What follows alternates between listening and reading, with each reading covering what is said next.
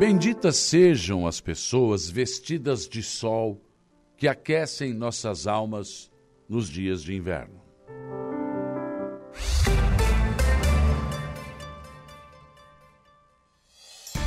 A informação, a opinião. Está no ar, dia a dia.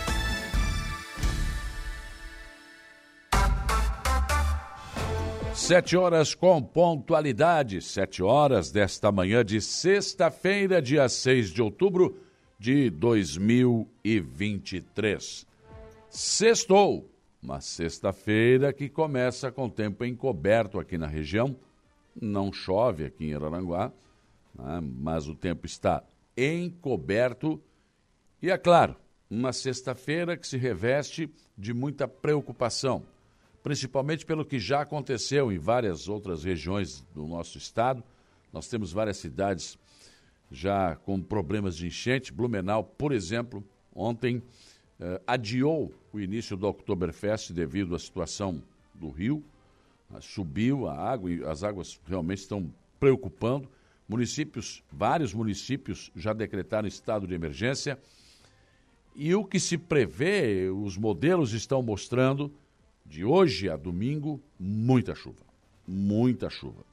Então há uma preparação e uma preocupação da Defesa Civil do Estado de Santa Catarina e das Defesas Civis dos municípios. Então será um final de semana de alerta, não para pânico, mas para alerta nas defesas civis dos municípios e, claro, do Estado também. Estamos começando o dia com a temperatura aí na, na média em 16 graus aqui na nossa região.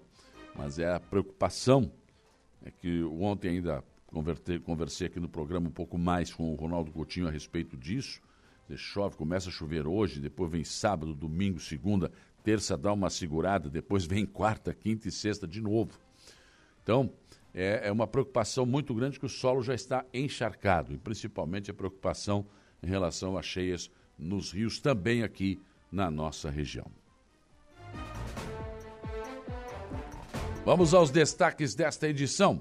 E já está ao meu lado Jairo César Silva para os primeiros destaques da área policial. Bom dia. Bom dia, bom dia, Saulo. Olha, na área policial, na área de segurança pública da região, destaque para algumas ocorrências. Como, por exemplo, a Polícia Militar recuperou uma motoreta furtada na colonia ontem pela manhã. À tarde, inclusive, ela recebeu informação de populares de que a motoreta estava no bairro, foi até a região, até o bairro Colonia e recuperou uma motoreta do tipo Honda modelo BIS 125KS. Na ocasião, ela foi recolhida, encaminhada para a central de polícia e já foi restituída restituída, então, ao proprietário. Além disso, nós tivemos também a recuperação de um televisor furtado em Turvo, de um senhor, de um idoso de 61 anos. O furto aconteceu no dia 27 do mês, em maio deste ano. A polícia trabalhou, especialmente a equipe do delegado Lucas Fernandes da Rosa, investigou e conseguiu localizar o receptador. E, na verdade, era um casal que estava com esse, com esse televisor, com esse aparelho, um televisor de 32 polegadas da marca LG. Foi encontrado no quarto desse casal. É, são usuários de drogas, na ocasião, a polícia recuperou, portanto, o objeto, o eletrodoméstico, já restituiu o proprietário e, nesse caso, o rapaz que foi abordado na ocasião na residência, um homem de 28 anos, vai responder agora ao inquérito por receptação e posse de drogas. Segundo ele, estava usando maconha e era para uso próprio. Além disso, nós tivemos também como destaque no setor policial o cumprimento de um mandado de prisão é, feito pela Polícia Militar é, contra um homem é, que era acusado de violência doméstica. Ele havia ameaçado a mulher, mas ele era um foragido do presídio regional. Era um preso com certa regalia, havia fugido, havia contra ele um mandado de prisão. A Polícia Militar cumpriu ontem no bairro Polícia Rodoviária e prendeu esse homem de 33 anos que confirmou que havia fugido do presídio e para onde ele foi levado. Aliás, ele estava, inclusive, com esse mandado de prisão em aberto desde o dia 22 de julho do ano passado, de 2022. Outras ocorrências que chamam a atenção aí, Saulo, no setor policial, é, como por exemplo, a polícia apreendeu uma arma de airsoft, que é, na verdade, é, são, são armas aí usadas por adolescentes, por jovens, enfim, é, são, são armas de pressão, com balas de plástico, elas não são letais, mas de qualquer maneira o rapaz parece que estava assustando lá algumas pessoas em um dos bairros de Sombrio, acabou preso ontem é, pela Polícia Militar. Também em Sombrio a PM apreendeu um homem que fugia conduzindo uma bicicleta, é, acusado de furto. Ele havia furtado é, vários metros de, de, de fio de telefonia celular, de telefonia nesse caso de rua, na, tele, na telefonia normal, né? Sim. Usada aí pelas companhias, e acabou preso é, também pela Polícia Militar numa abordagem feita ontem em Sombrio. A polícia também aprendeu, a Polícia Militar também aprendeu drogas aqui na favela do bairro de Vinéia ontem. Prendeu uma mulher que, eh, na verdade, já havia passado, tinha eh, passagem pela polícia, tinha antecedente criminal, porque ela havia sido presa alguns dias atrás também, e foi feito na ocasião um termo circunstanciado por posse de droga. É, na ocasião, ela acabou liberada é, pela polícia, mas agora acabou presa. Foi feita abordagem é, quando ela vendia a droga para um outro rapaz é, e ela acabou presa encaminhada ontem mesmo é, para a central de polícia aqui em Arananguá. São fatos aí do setor de polícia que Sim. chamam a atenção na, nas últimas horas. Mas essa polícia, eh, agora deu para isso, o cara tá lá vendo a sua televisão no quartinho, no quarto dele, fumando, fumando uma maconhazinha. Uma maconhazinha tranquilo, não estava é, incomodando ninguém. É, daí vai lá a polícia. Vai lá a polícia, opressor, e tira é, a televisão do cara. Televisão, é. Ah, ele tinha roubado, mas. Nem, mas foi, um, foi só um furtinho. Só para fumar uma maconhazinha no quarto, é, né? Tu vê como é que é, né? Aí a polícia vai lá e tira a televisão do cara. Que coisa, né? Devolve pro dono, que absurdo isso. Dono, pra que devolver pro dono? É, que coisa, né? é, meu amigo. Aí fica fácil, né? É melhor trabalhar e comprar o um aparelho, né? Hã? Que país é esse? Que país é esse? Coisa, né? É impressionante. Né? E os caras não param. Infelizmente, o crime está na mente e depois é praticado, né, Saulo? Essa gente trabalhar Mas não hoje quer. o né? crime no Brasil compensa, né? É. E principalmente. Hoje compensa. E principalmente organizado, né? Então é uma beleza. É. Olha aqui, ó. É vou fato. antecipar para ti aqui, ó, hum. a, a, manchete do Correio Brasiliense. Hum. Crime organizado executa médicos e desafia o país. É, foi um absurdo isso. E é... Morte de três pessoas no Rio mobiliza policiais e autoridades e causa, causa como... Eles Não mataram três médicos. Nada. E eles mataram por engano. Na briga de facções lá, Sim.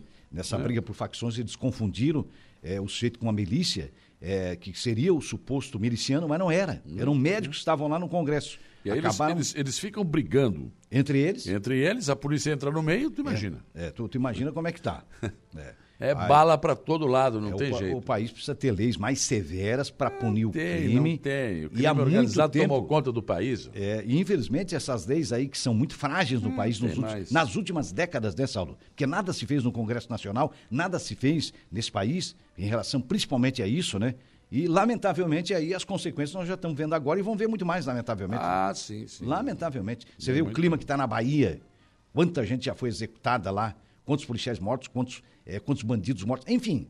É, a, a, violência é de toda a ordem, né? Tá difícil. É, tá difícil, é bastante complicado. Tá bem complicado. E, é. e, e aí, o que, que se tem de perspectiva? Uhum. É. Muito... Vai melhorar? Vai melhorar, não, não se vê muita perspectiva nesse sentido. Não vejo muita perspectiva, é, não. não. Eu também não vejo, não. não. É muito, muito complicado. E muita gente vivendo do crime também, né? Ah, Porque eu vou te contar um negócio, né, cara? É muito complicado. É, é tá é, difícil, é, tá difícil. É, muito, muito difícil. No futebol... No futebol, deu Boca. Pois olha. boca nos pênaltis, vencia por 1 a 0 o Palmeiras empatou, achou um golzinho lá... E depois, nos pênaltis, o Romero brilhou, grande goleiro, defendeu duas penalidades. Aliás, ele fechou o gol em todos os jogos, né? Ou o Boca, é. na verdade, empatou todos os jogos da fase eliminatória. Dois das oitavas, dois das quartas, os dois das semifinais. Seis jogos e o goleiro brilhou. Mais uma é. vez, o Romero, grande goleiro. Para mim, hoje, talvez a melhor peça, é, talvez a peça mais importante do Boca Juniors, 4 a 2 nos pênaltis. Aliás, ontem havia uma grande discussão na imprensa, a nível nacional, dessas questões, por exemplo da, da Libertadores ser decidida no Maracanã. Sim. Deu causalidade que vai ter um carioca, que é o Fluminense. É, aí vai decidir em casa, né? Tá, mas e se não fosse? Se não fosse, é sempre campo neutro. Coisa que pois é, mas é. aí o torcedor que acompanha é. o clube. Ah, não. A torcida fica prejudicada. Ah. Aí a... se ele não tiver dinheiro para viajar para o Rio. É e pagar a estadia, aí ele não vai ver o time dele campeão. Não, não, não e outra coisa, uma, uma, uma, decisão já desde 2019, porque o Flamengo decidiu o título lá em Lima. Lá em Lima, no é, então. É, é tudo fora. Depois tem que viajar. decisão no Uruguai. Não, para não, com não. isso. O Flamengo foi campeão. É, é uma lá e uma aqui, um, deu, aqui. acabou. E a Libertadores chegou a, decidir, ah. chegou a ser decidida em três jogos. Sim. Uma em cada casa, em cada, né? em cada reduto e um terceiro jogo para decidir. Quer dizer, eu não sei onde é que a Comebol tirou Eles isso. inventam umas coisas que não tem nada a ver. O que, que o Flamengo foi jogar lá no Não, Lima, no Peru? só prejudica o torcedor. De Sai os qualquer- dois times de casa para jogar no outro que não tem nada a ver. Os finalistas vão ser sempre prejudicados. Vai ser sempre em campo neutro. Dessa vez deu, deu sorte, porque, Porque o Fluminense coincidiu. vai jogar no Maracanã e vem os argentinos lá do Boca para decidir aqui. Exatamente, uma pura coincidência. Mas coincidência. É. Porque Senão- o Maracanã foi escolhido. Se não, Mas é. se não classifica o Fluminense, classifica o Internacional, por Ué, exemplo. era campo Aí a neutro. torcida Internacional, que acompanhou o time no Beira-Rio o tempo todo, Ficaria ia ter que ir pro prejudicado. Rio para ver o jogo. E estamos vendo isso desde 2019. Contra o Boca, quer dizer, o que, que tem a ver o Internacional jogar contra o Boca É. para decidir a Libertadores Hum? lá no, no Maracanã? Se fosse, que não foi, ainda bem, né? É. Mas, é, né? Mas eu acho absurdo. E agora a Copa do Mundo, tu viu? Sim, agora. Vai ser fracionada. fracionada. É. Uma parte do Marrocos vai ter uma parte aqui, vai ter. Que isso, gente? É, é, em 2030. 40 times. Meu Deus do céu, que isso? Nossa senhora. Não, não, não, não. Olha, Cara, tá ficando aí, difícil. Coisa da FIFA, né?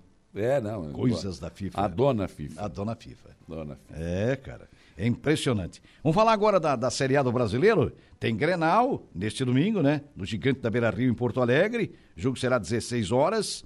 O Vasco da Gama tem uma partida dificílima contra São Paulo amanhã, 18h30, Vai né? ganhar. É.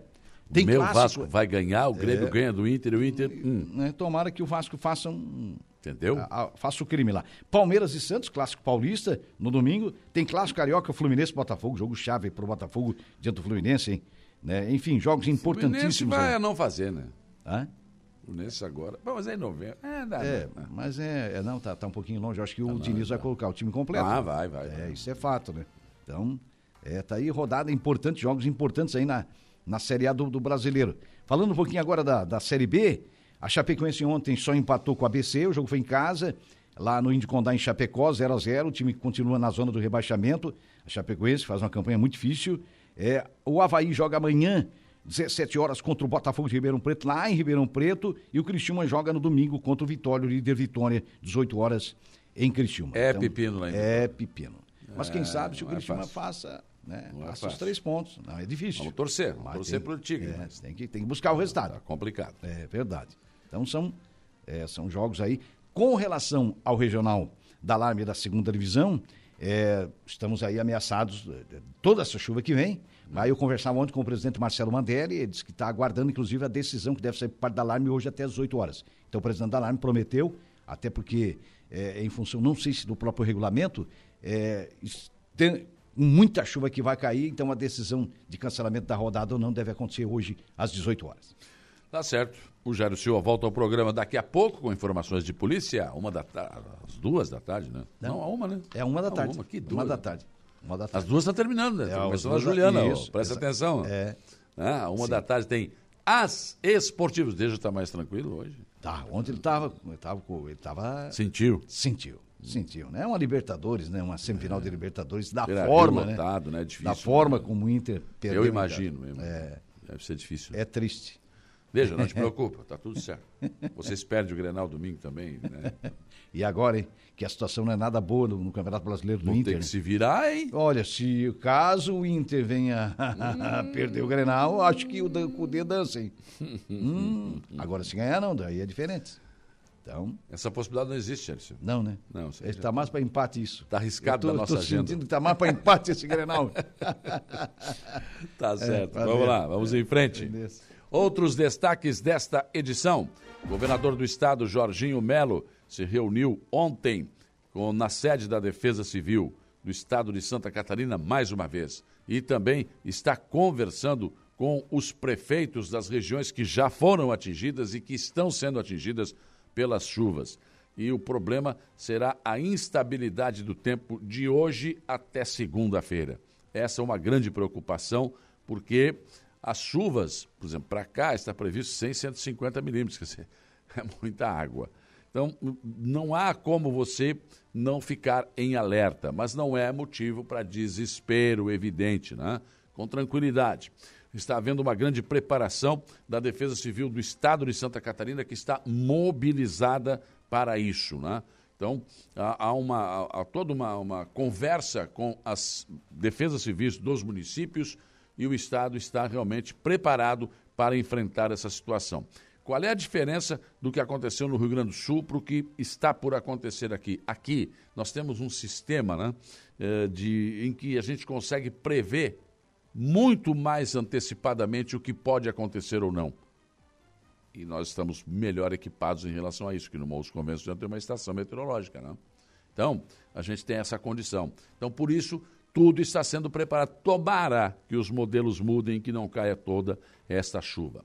Coordenador da Defesa Civil de Araranguá, Frane Roncone, disse ontem que Araranguá está preparado em relação à possibilidade de enchente ou que possa vir a acontecer. Mas ele também pediu calma aos moradores de Araranguá, da Barranca, enfim, da Baixadinha, esse pessoal que geralmente acaba sendo atingido, porque nada ainda aconteceu. Mas se acontecer, tudo está sendo preparado. Prefeitura do Balneário Rio de adquiriu ontem mais um veículo para sua frota. Dessa vez, uma caminhonete com aquele cesto para iluminação pública foi comprada e entregue já ontem a Marcelo Comfort, que é o responsável pela, pelo setor de iluminação pública do Balneário Arroio do Silva, pelo prefeito Evandro Scaini. Lojas abertas e calçadão com exposição de brinquedos, enfim, é o Sábado Mais, que foi antecipado pela CDL de Aranaguá para amanhã. É o Sábado Mais das crianças, né? Porque dia 12 é o dia da criança.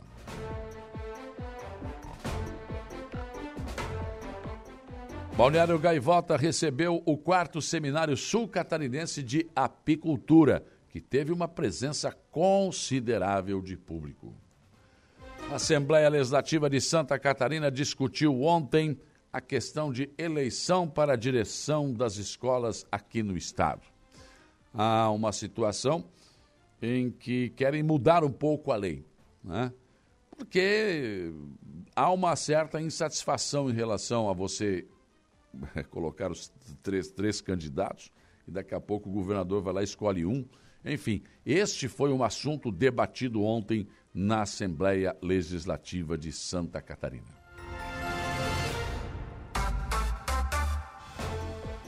O nosso portal da Rádio Araranguá está chamando na sua capa. Uh, Polícia Militar de Santa Catarina divulga resultados positivos da Operação Inverno em Praia Grande. Duas mulheres são presas pela Polícia Militar por furto de picanha em Mercado de Sombrio. Oh, acho que se se vai correr o risco, se vai ou não vai, né? vai comprar peito, vai roubar peito. Não, não, vamos na picanha, não. Ué, ué, ué. O homem prometeu, não veio a picanha, eu vou pegar, né? Vou pegar. Então lá em Sombrio, pegaram duas mulheres roubando picanha, né? É, pelo menos tem bom gosto, né? PM cumpre mandado de prisão e prende acusado de violência doméstica no bairro Polícia Rodoviária. Mais um valentão que vai fazer um curso de canário na gaiola lá. Né? Portal NSC Total, Forças de Segurança montam plano para enfrentar chuva histórica em Santa Catarina. Oktoberfest de Blumenau 2023 é suspensa devido à situação de enchente. Portal ND+, chuvas em Santa Catarina. Governador alinha estratégias com prefeitos do Alto Vale. A reunião aconteceu ontem. Em nível nacional, o Correio Brasiliense traz na sua capa: crime organizado executa médicos e desafia o país. Morte de três pessoas no Rio de Janeiro mobiliza policiais e autoridades e causa comoção. O Ministério Público investiga, investiga ex-chefe da PCDF suspeito de stalking. Então, são manchetes aqui do nosso Correio Brasiliense. Já o jornal, o jornal Folha de São Paulo está trazendo na sua capa atiradores matam três médicos no Rio. Polícia investiga engano. Agentes suspeitam que assassinos tenham confundido as vítimas com milicianos. É o resultado da guerra civil que enfrenta o Rio de Janeiro. É uma guerra, praticamente uma guerra civil, não tem segurança nenhuma no Rio de Janeiro. O Estado de São Paulo, Câmara impõe teto a juro no crédito rotativo. Bancos criticam medida. Projeto sobre regras é, do desenrola inclui limite. Eu, eu, não, eu gostaria que alguém da área da economia ou dos bancos, enfim, me explicasse em qual país do mundo o rotativo tem 300, 400% de juro. Onde? Onde é que tem isso? Só tem aqui. Só tem aqui. Hã? Nosso país é um país que precisa ser estudado pela NASA, não é possível. Já tivemos inflação de 80%. Dizer, como é que sobrevive? Sobrevivemos. O nosso carro é um dos mais caros do mundo. Metade do carro é imposto. Uma vergonha isso. Mas o brasileiro paga, né? Então, tudo bem. Vamos lá. Mas pelo menos isso agora está sendo discutido. Pelo menos a questão dos juros, né? O Globo, Rio de Janeiro. Polícia vê mortes por engano e execução de médicos na Praia da Barra. Ortopedistas participavam de congresso na cidade. Um deles teria sido confundido com um miliciano. Zero Hora Porto Alegre. Busca por trabalhador temporário no Rio Grande do Sul ganha impulso em outubro. Também fala aqui sobre essa morte dos três médicos num quiosque lá no Rio de Janeiro. Estavam ali confraternizando, conversando. Daqui a pouco acabou a vida. Absurdo. Né? Não tem. Não há nem o que dizer sobre isso. Né? Uma violência descabida, desmedida e sem qualquer propósito. 7 horas e 21 minutos, 7 e 21 são os principais destaques desta sexta-feira que está apenas começando. Você pode interagir com a nossa programação durante toda essa sexta-feira uh, através do facebook.com.br Rádio Aranguá. Aí você tem aí no seu celular, no seu tablet, na, na, na, sua televisão também ligada à rede mundial de computadores, o nosso, a nosso som e a nossa imagem. Aí você entra lá, deixa o seu recado, participa aqui da nossa programação. Tem muitas pessoas já aqui conosco, né? A Sirlene Farias, bom dia mas para comer a picanha tem que trabalhar. Ele não mandou ninguém roubar. Não, claro que não, não mandou, mas ele também disse que roubar um celular para tomar uma cervejinha podia, né? Isso ele disse. Né? Ele não mandou roubar, disse que ia dar a picanha, que todo mundo ia comer a picanha. Já que não estou comendo, o povo tá... Essas lá no Sombrio resolveram roubar, né? Não tem nada a ver. As pessoas não têm que roubar nada, né? A gente está tá fazendo aqui uma brincadeira, mas não tem nada. Ah, vão sair roubando picanha agora? Não, Claro que não, não se deve roubar nada de ninguém, na verdade, né? Júlia Terezinha Guise, bom final de semana abençoado a todos. Berenice Costa, bom dia, bom dia, Vanderlei Constante, bom dia, compadre Hamilton. Mazinho Silva, bom dia, ótimo final de semana. Bernardete Gomes Januário, bom dia. Patrick Rodrigues Oliveira, Luciano Oliveira da Silva. Doutor Fábio Estevão Machado, bom dia. Bom dia. Olha quem apareceu, Zé Pura. Ótimo final de semana a todos que vem o Grêmio. Te prepara que domingo agora o bicho vai pegar. Ah, ele já tá machinho de novo, né? Ele ontem estava sumido, né? Sumido, estava todo mundo preocupado. Pensaram até que tinham sequestrado o Zé Pura, né? Que era a turma do Pix lá, né? Mas não, apareceu de novo e já está né? tá, tá com o peitinho empolado de novo. O Gelson Alzemiro, bom dia. Bom dia para o Júnior Bailão, bom dia para o Valdeci Batista de Carvalho, Tânia Luzia Guimarães, é, enfim, muitas pessoas conosco aqui, o César Magalhães, Adriana Mota, Roberto Rebelo também, Macan Motos aí, Zélia Crescêncio, Sandra da Silva, Bento Bittencourt, Cida Alves, Gorete Amaral, Marcelo e Rosana. Então, muitas pessoas chegando aqui. Daqui a pouco a gente a gente fala mais aqui. Tem outra opção, nosso WhatsApp, 489-8808-4667. Ah, hoje eu não esqueci, tá bom? É, já tem várias pessoas aqui também é, com manifestações. Bom dia, um ótimo final de semana a todos. Um abraço aqui do Dr. Marco Aurélio Franklin. O Siegfried Germano Wegner não falou mais de futebol, né? Tá só dando bom dia, mandando mensagens, né? E Deus abençoe o seu dia de futebol. Ele não fala mais, não tem falado.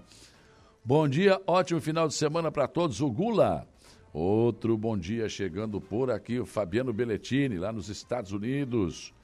Também aqui, a Sofia, bom dia, bom dia, Sofia. Também aqui o meu amigo Tucamaia, bom dia.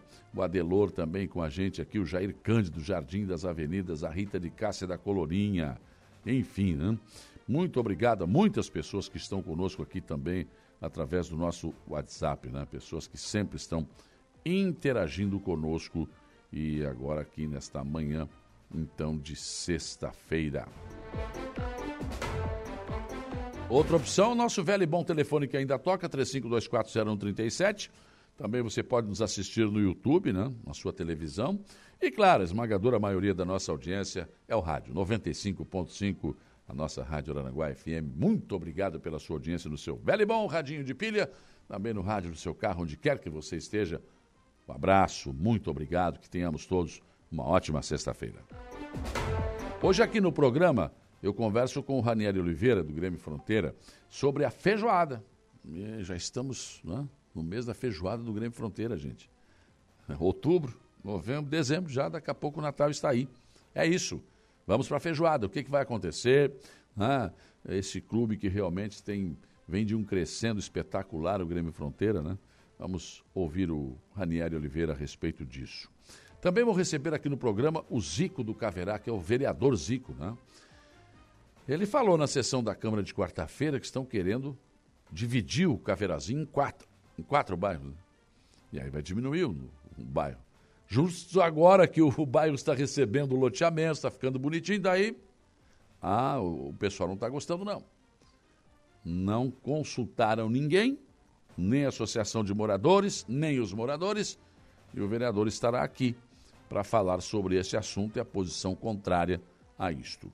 Também vou receber aqui no programa a Ivete, a Ivete da Sul Fashion, que vai falar conosco aqui sobre os 22 anos da revista e a entrega do troféu destaque que vai acontecer a sábado, né, amanhã, no Praiano Clube aqui em Araranguá. Em Araranguá. Ivete que sempre trabalha até tarde, né? Então, ah, empurra um pouquinho mais para lá, que senão não vai dar. Ah, é, tinha um batom aí, né? Uma maquiagem, vem embora, vamos lá. Estará aqui a Ivete, que é uma guerreira, né? É uma guerreira, realmente trabalhando há muitos anos com uma revista e um trabalho realmente sedimentado aqui em Aranaguá e na nossa região. Aqui no programa você ainda tem o comentário do Alexandre Garcia, previsão do tempo com o Ronaldo Coutinho, Jairo Silva nos traz informações de polícia e o Igor Claus as informações do Notícia da Hora. Mesa de áudio, Kelvin Vitor. 7 horas e 27 minutos. O dia começa com a informação de que o governador do estado, Jorginho Melo, continua acompanhando de perto a situação das cheias em Santa Catarina. E ontem à tarde, mais uma vez, esteve tratando desse assunto. Dessa vez conversou com prefeitos do Alto Vale do Itajaí, na sede da Defesa Civil eh, de Rio do Sul. O governador eh, entende que esse é o momento de cuidar das pessoas e auxiliar a retirada dos moradores de áreas de risco. Segundo a Defesa Civil do Estado, o nível do rio Itajaí-Açu pode ultrapassar os 9 metros nos próximos dias. Isso é absurdo, né? Por isso, eh, o governador mobiliza os bombeiros, a equipe eh, de resposta a desastres para orientar e retirar as famílias que sofrem com as cheias. O governador também falou ontem com os prefeitos em unir forças e seguir as orientações das fontes oficiais para minimizar o impacto das chuvas aqui no estado. O, o, o, governador também disse aos prefeitos, isso serve para todos, embora a reunião tenha sido com esses prefeitos dessa região, que a assistência social também estará auxiliando a liberação de recursos se necessário. A ideia é garantir verba imediata para os municípios administrarem na compra de colchões e mantimentos. Isso é muito importante. Porque o que sempre acontece é que os municípios têm que resolver o problema de imediato para depois ir atrás do recurso. Então, o governador toma uma medida extremamente necessária. Através da assistência social, se o município precisar, pede e será atendido, foi o que ele disse ontem. Ainda no encontro, o secretário de Estado da Proteção e Defesa Civil, Luiz Armando Schroeder Reis, falou sobre a previsão de volumes de chuva. Isso a gente já falou aqui ontem no programa, o Coutinho já explicou. Mas, enfim, entre sexta-feira e domingo, até segunda-feira ainda, né? As instabilidades voltam com força em Santa Catarina. Fim de semana, uh, e com acumulados aí elevados acima de 100 milímetros. Então, ante a situação e a previsão dessa pre pre precipitação pluviométrica, ou seja, chuva, vamos explicar para o povo, tem risco de ocorrência né, alagamentos, deslizamentos, né, é, por conta desse alto volume que está previsto aí. Entre a tarde de sexta-feira e a madrugada de sábado também há risco alto para ocorrências associadas a temporais e chuvas intensas. E aí, isso pode, dependendo da região, vir acompanhado de ventos fortes que podem causar destelhamentos e danos na rede elétrica, alagamentos e queda de árvores, enfim. Mas não é que vai acontecer, ah, vai passar em todo o estado. Não, tem lugares que vai acontecer, tem lugares que não, tem lugares que vai chover mais, outros lugares vai chover menos. Então, é, é, é, é motivo para preocupação? Sim, não para desespero. A previsão da Secretaria de Estado da Proteção e Defesa Civil de Santa Catarina e a Epagre-Cirã é que o mês de outubro normalmente é mais chuvoso em comparação, em comparação aos meses de inverno. Então, é, como destacado na previsão climática elaborada consenso entre Universidade Federal de Santa Catarina, Instituto Federal de Santa Catarina e Epagre-Cirã, Alerta Blue e Defesa Civil de Santa Catarina no Fórum Climático Catarinense, neste ano, a influência do fenômeno eh, El Nino realmente está favorecendo a essa situação de chuvas mais frequentes. Ontem, ainda aqui no programa, o Coutinho falou que outubro vai ser assim, muita chuva. Poucos dias o sol vai aparecer. Em Araranguá, o coordenador da Defesa Civil, Afrani Roncone, disse ontem que o município está preparado em relação à possibilidade de, de enchente ou, enfim, de qualquer outra situação. Segundo ele, equipes estão, uh, estão prontas já né? e hoje haverá uma reunião para tratar do assunto. Os coordenadores das defesas civis da região também se reuniram ontem e estão uh, preparados para atuar em conjunto caso essas previsões venham a se, a se confirmar. O Afrânio Roncone, que é o nosso coordenador de defesa civil de Araraguá, ainda pediu calma à população porque, é claro, né? É, como sempre, as fake news, né? É, circulando nas redes sociais aí com alguns áudios falando sobre chuvas, enfim, apavorando todo mundo. Não é para isso, né? Então, fiquem calmos. E claro, se você puder evitar de viajar no final de semana, é recomendável. Você pode ir, mas pode não voltar. Pode cair uma barreira, pode dar uma enchente, pode, enfim. Não é recomendável ficar viajando neste final de semana. Prefeitura do Balneário Arroio do Silva adquiriu mais um veículo para sua froca, frota.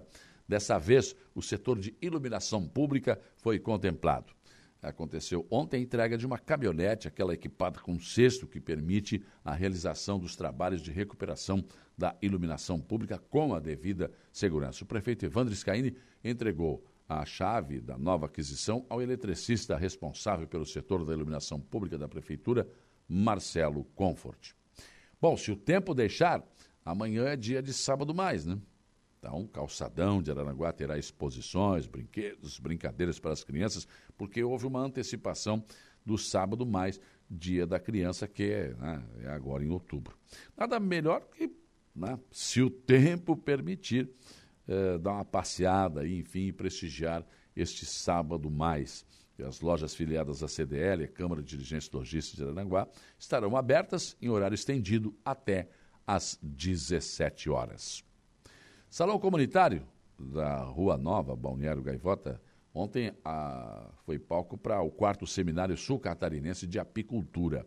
Este evento é promovido pela IPAGRE, Associação de Apicultores e diversas entidades, e reuniu mais de 100 pessoas, num momento em que Houve troca de experiências né, e conhecimentos técnicos. Além da parte técnica, o encontro contou com o laudo, perdão, o lado solidário, onde mais de 80 quilos de alimentos foram arrecadados e vão ser destinados para alguma entidade beneficente. Gaivota vem se destacando nessa questão da apicultura também. Assembleia Legislativa de Santa Catarina discutiu ontem a questão de eleição para diretores de escolas. O deputado Marquito do PSOL eh, esteve ocupando a tribuna ontem para anunciar aos deputados que vai apresentar um projeto visando sustar o decreto estadual que regulamenta a forma de realização das eleições para diretor de escola. E aí, é claro, essa manifestação acabou tendo reações e também teve apoio, mas também teve discordância dos deputados presentes. O deputado Marquito diz que a normativa contém dispositivos que poderiam limitar a participação da comunidade escolar no processo e o seu caráter democrático. Ele citou a determinação de que o pleito aconteça em dia de semana e durante horário escolar, e ainda que nos casos em que um dos candidatos não receber 50% eh, dos votos mais um, o diretor da unidade seja escolhido por indicação do governador do estado. E é uma coisa interessante, o deputado Marquito tem toda a razão nesse sentido, porque você faz uma eleição para diretor de escola, onde pais que trabalham, claro, têm que votar e você faz no horário de expediente, no dia de, de, de aula. Então você não quer a participação deles. Não é possível. Você não quer. Dizer, aí o, o, o diretor não consegue 50% mais um, aí não tem, aí a eleição esquece, o governador que vai é que vai dizer quem é o diretor. Então, é uma situação aí em que o deputado disse na, na Assembleia, na tribuna ontem, que a realidade mostra que o governador vai indicar mais de 90%. Né? E, e que ele acha que isso é um processo que não é tão democrático assim. Um dos deputados que contrapôs ao Marquito é o deputado Massoco, né? que disse o seguinte, que o decreto do governo, né, ao contrário do que defendeu o Marquito, amplia a participação da comunidade escolar no processo ao prever que, além de professores, funcionários do setor administrativo das unidades também possam concorrer a um cargo de direção. E ele disse o seguinte: retrocesso seria se o governador tivesse encaminhado um decreto dizendo que as eleições para diretores de escola seriam por indicação política. Então o governador fez um gesto, um ato muito importante até em respeito à democracia, porque ele também foi eleito pelo voto. Né? É polêmico, mas o fato é que em algumas escolas, por conta da eleição para a direção, tem professores com comportamentos fora da curva, porque são candidatos. Agora, ter candidatos e, de repente, o governador dizer quem será o diretor, também fica complicado. Tem que haver uma eleição e tem que ganhar no voto, observando, claro, todas as exigências que devem existir para que a pessoa possa se candidatar e possa ser um diretor de escola. Esse QI do quem indica e questões políticas devem ser deixadas de lado. Não devemos retroceder. Pensem nisso enquanto lhes desejo um bom dia.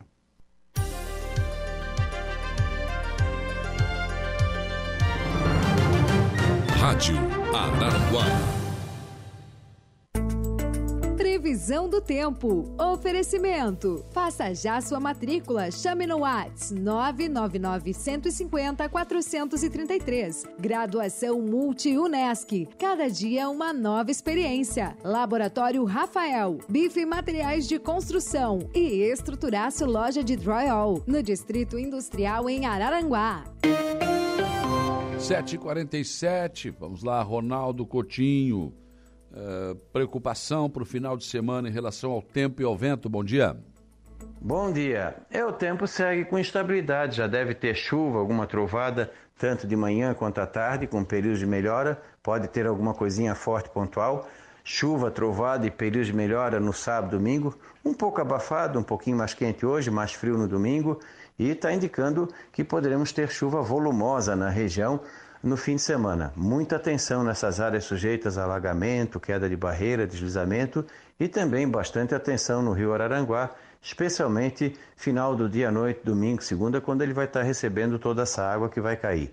Pode ser que atrapalhe, incomode a população ribeirinha ou algumas áreas mais, mais baixas, e cotas mais baixas, já que o rio deve receber bastante água. Na segunda, melhora o tempo, terça e volta a chover na quarta. Da Climatea, Ronaldo Coutinho. Rádio Araranguá. O comentário de Alexandre Garcia. Oferecimento. Cicobi Crediçuca. Hackley Limpeza Urbana. Alcidino Joalheria e Ótica. E Gênios Veículos.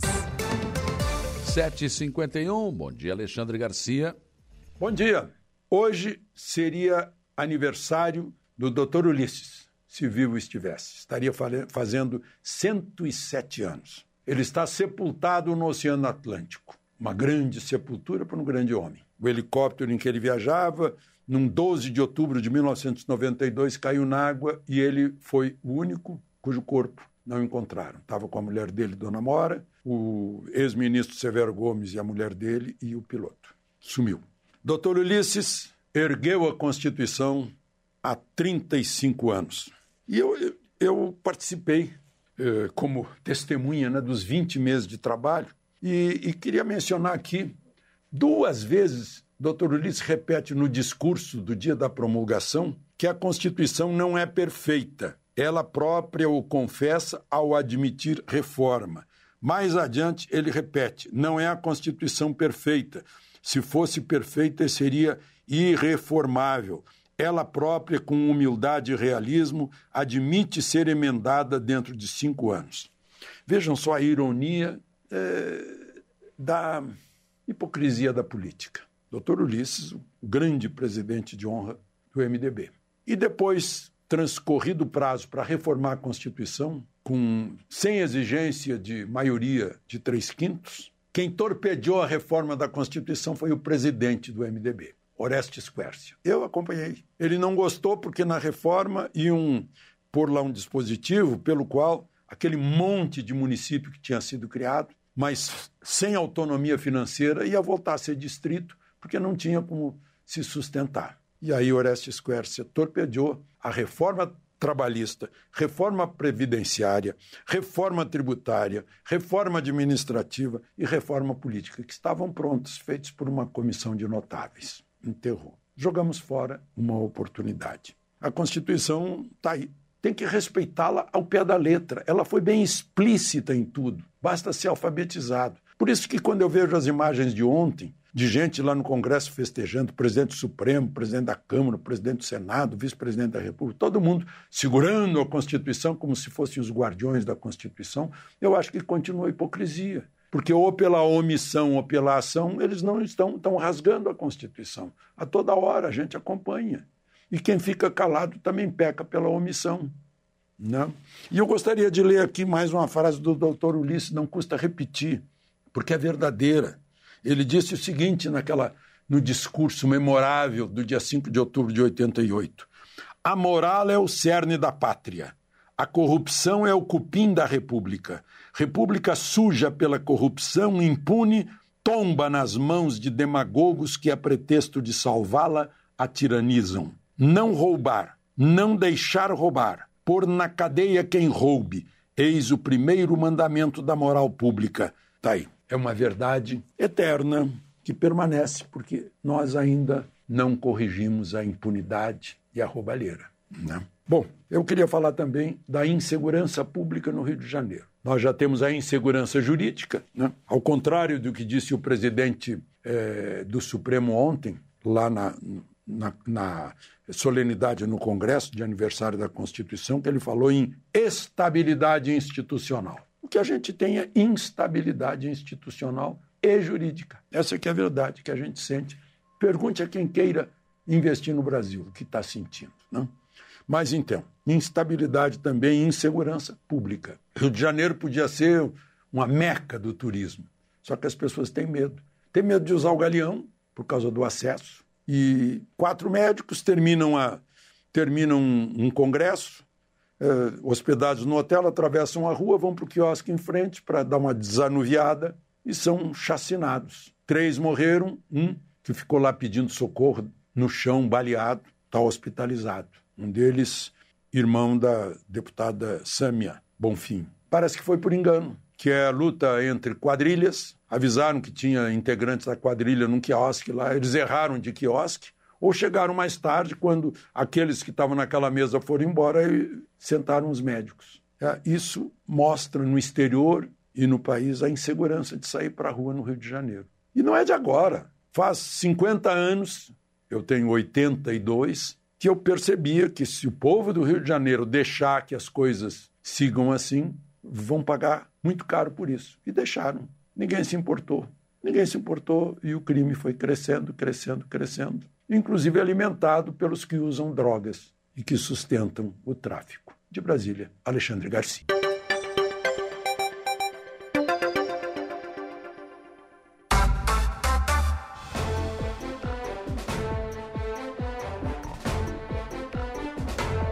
7 horas e 58 minutos, 7 e 58. Deixa eu dar um bom dia aqui para as pessoas que estão interagindo conosco. A Valdeli está aqui com a gente, dando um bom dia. Ah, o, o Márcio Eletricista também, aqui no nosso WhatsApp, pessoas que estão conversando conosco nesta manhã de sexta-feira. Aqui no facebook.com, Luciane, uh, Lidiane Oliveira, né? Bom dia, Lidiane. Lourdes de Souza, bom dia, Saulo Machado. Ótimo final de semana para todos nós. Alice de Bona também. Alice Dias também deixou um bom dia. A Nena Lessa, bom dia. Kelly Pinheiro também com a gente. Nonato Barbeiro, bom dia. O Valmor Poser Fabro também deixando um bom dia aqui. O Geraldo Cordeiro também. Bom dia para o Geraldo. O Guga de Castilhos. Bom dia, Guga. Eunice Farias também, o Guilherme Merim, bom dia, Saulo. Pergunta para o Coutinho como será o tempo no final de semana, dia 15, em São Francisco do Sul. É muito longe, ô, Guilherme. Geralmente o Coutinho diz, olha, até dá para ter uma previsão, mas é muito, tem, tem, que ser um pouco mais, mais próximo aí, né? O Rejane Soares, bom dia, um abraço a todos os ouvintes. Bem que o Laércio Joaquim, Rosane Velho, bom dia. Marilé Guedin Dias, bom dia. O Chico da Barranca, o Francisco, bom dia. Ótima sexta-feira a todos. Neide Nerves, bom dia. Que nosso dia seja lindo e leve sempre. O Valdoni Pedroso, bom dia. Silene Farias, também bom dia. O Assis João Maciel também deixando aqui o seu bom dia. Júlia Terezinha Guise. Enfim, muitas pessoas conosco aqui no facebook.com. Giovanni Cordeiro também entrou aqui agora deixou também um bom dia aos nossos ouvintes. Muitas pessoas sempre interagindo conosco aqui. Né? João Polícia chegou aqui agora também, desejando aí uma sexta-feira maravilhosa para todo mundo. E vamos rezar para que não dê nada, né, meu querido? É isso mesmo, é isso. A gente tem que estar preparado se acontecer, mas eu acho que os modelos já estão mudando um pouco, viu? Aqui para nossa região, pelo menos. Tomara que mude ainda. A gente deixa sempre bem claro isso. É, o, o, que se fala aqui, o que o Coutinho coloca, é o que os modelos estão apontando, é isso. Mas esse modelo, o vento pode mudar, pode, enfim, tem uma série de coisas. Vamos torcer, né? E vamos pedir a Deus que né, não seja tão grave assim. Se bem que Itajaí, Blumenau já estão com problemas sérios, né? Mas aqui a nossa região, tomara que né, não, não, não, não tenhamos maiores problemas aí. João Viana Matheus também deixou aqui um bom dia, aí também conosco aqui nesta sexta-feira. Vamos para o intervalo? Depois do intervalo, eu volto para conversar com o Raniel Oliveira sobre o Grêmio Fronteira. Vamos falar sobre a feijoada e outras ações aí do nosso glorioso Grêmio Fronteira Clube, que cada vez mais está angariando sócios, né? está pujante, um clube que sobreviveu à pandemia, enfim, está realmente sempre numa bela trajetória. Depois do intervalo. Rádio Araranguá.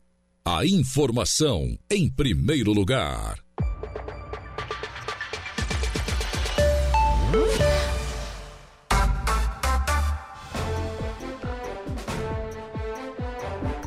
Oito horas e onze minutos, oito e onze. O Giovanni Cordeiro está com a gente aqui, deixando bom dia. O Adilson Elias Cândido também está aqui, bom dia. Estou é, recebendo aqui também uma mensagem do, deixa eu ver aqui, né, doutor Aldrin Luciano de Souza. Ele está dizendo o seguinte aqui: eu anunciei que daqui a pouco o vereador Zico do Caverá estará aqui para falar sobre essa questão que pretende dividir o bairro em quatro ou em três. E o vereador é contra, ele é morador dali do, do bairro, enfim. E é sobre esse assunto, diz aqui a mensagem que eu vou ler. Bom dia, Saulo. Antes mesmo da fala do vereador Zico, gostaria de registrar que a comunidade dos loteamentos integrados, Açores e Redondezas, tem sim a intenção de formar um bairro próprio. Tanto é assim que formalizamos o abaixo assinado eh, que segue, né, com muitas, está aqui inclusive está na mensagem, com muitas assinaturas. O vereador parece estar defendendo a vontade do presidente ou da diretoria da Associação do Caveirazinho, que tomou a decisão de combater o desmembramento do bairro sem consultar a comunidade, mais uma vez demonstrando que não nos representa. A discussão a, respeito da proposta é realizada nas audiências públicas para a discussão do plano diretor, aberto a toda a população. De quantas vezes o vereador participou? Né? O próprio presidente da UAMA fez contato com uma integrante dessa comunidade do Açores para propor o debate e a discussão acerca do desmembramento. Logo, ao que parece, apenas o vereador não sabia desta intenção eh, de algumas comunidades. E a sugestão é de que quem não estiver contente que se mude. É, foi o que ele disse na Câmara, né? Não parece adequada para um representante do povo. Aqui vamos propor mudança sim. Se não for aprovada, tudo bem. Faz parte da democracia. Um abraço, ao vereador Zico, o Aldrin Luciano de Souza. Dizer, é um assunto polêmico. Ah, o vereador é representante do bairro. E ele é legítimo, sim, para defender essa questão. Ele entende que não é para. Porque o, ninguém dava nada pelo Caveirazinho, na verdade é isso, né? Aí, o seu Evaldo Stopassoli e a Mega fizeram Açores, né? Aí começou. Não, peraí, agora já tem. E aí outros loteamentos vieram. E agora esses loteamentos querem formar um bairro. Querem dividir o Caveirazinho. E o vereador Zico e a Associação de, a Associação de Moradores não estão querendo. É polêmico? É. Mas enfim. Tanto os, uh, esses loteamentos têm né, liberdade para fazer a sua luta de querer criar um outro bairro, enfim, outros bairros, quanto o Caveirazinho também é legítimo dizer, não, nós queremos que continue Caveirazinho. Eu lembro que o Zico falou assim, ah, agora que está melhorando, está ficando bom, vamos mudar. Por que, que querem fatiar o nosso Caveirazinho? Então, é polêmica, é polêmica. Mas vamos, evidentemente, ouvir as partes. Nós né? estamos ouvindo hoje, daqui a pouco vou ouvir o vereador Zico a respeito desse assunto. E se o Aldrin quiser, e o pessoal também, né? Segunda-feira a gente pode dar sequência a esse assunto e ouvir a outra parte também, com certeza absoluta. 8 e 14, vamos falar de. Hoje é sexta-feira, eu vou falar de duas festas hoje da Ivete, né? Que é amanhã, isso fecha. Mas agora eu quero falar do nosso Grêmio Fronteira, né? Que é um clube que vem se sedimentando a cada dia mais, crescendo sempre o número de associados, enfim, chamando a atenção da população. Acho que é muito importante que a cidade tenha um clube social como o Grêmio Fronteira. Toda cidade devia ter um, um clube social forte. Né? Nós já tivemos mais de um. O Grêmio Fronteira foi o que conseguiu né, se manter, e não só se manter, crescendo. E isso é muito importante. Ranieri, bom dia, tudo bem? Bom dia, Saulo, bom dia a todos os ouvintes. É um prazer a gente estar aqui conversando dessa festa tão tradicional, né? Feijoada. Décima nona feijoada, né? Então, como tu, tu estavas falando, o Grêmio hoje é, é, consolidado né, como um dos maiores clubes sociais do sul do, do estado. Obviamente a gente tem aí uh, uh, Mampituba em Criciúma, né, mais é. Araranguá com o Grêmio Fronteira tem, tem uma história bem grande aí de 92 anos de história, né? E é, hoje eu, eu como agência do clube de marketing, né? Uhum. Do clube é muito legal porque eu, eu, eu nasci praticamente dentro do Grêmio Fronteira, né? O meu avô foi do Conselho Deliberativo, já foi presidente. Então, assim, a gente tem uma história bem bacana. Quem que nunca frequentou lá o, o antigo uh, campo de futebol do AEC, né? Que a gente ia aos domingos lá. Enfim. Então, aí é um prazer a gente estar aqui falando hoje dessa grande festa que vai acontecer no dia 14 de outubro. Eu estava falando, cara, já estamos em outubro, dezembro está aí, Natal, que coisa, não? Falta praticamente dois meses para acabar o ano. Esse ano voou, gente. Já é feijoada de novo. Já é feijoada e já mês que vem já temos o baile debutante uhum. também. E o, a agenda Vamos cheia, lá. e a agenda cheia. São, muitos, são muitos projetos, né?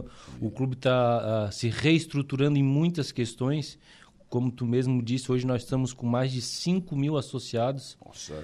É, a gente vai chegar aí ao limite, né? De, o máximo para venda de títulos. Então, creio eu que dentro até final do ano a gente não vai conseguir mais aceitar ninguém para ser sócio, por isso que isso, isso, é uma questão estatutária, né? Uhum. O estatuto permite é, é, um número X, porque senão a demanda é muito grande.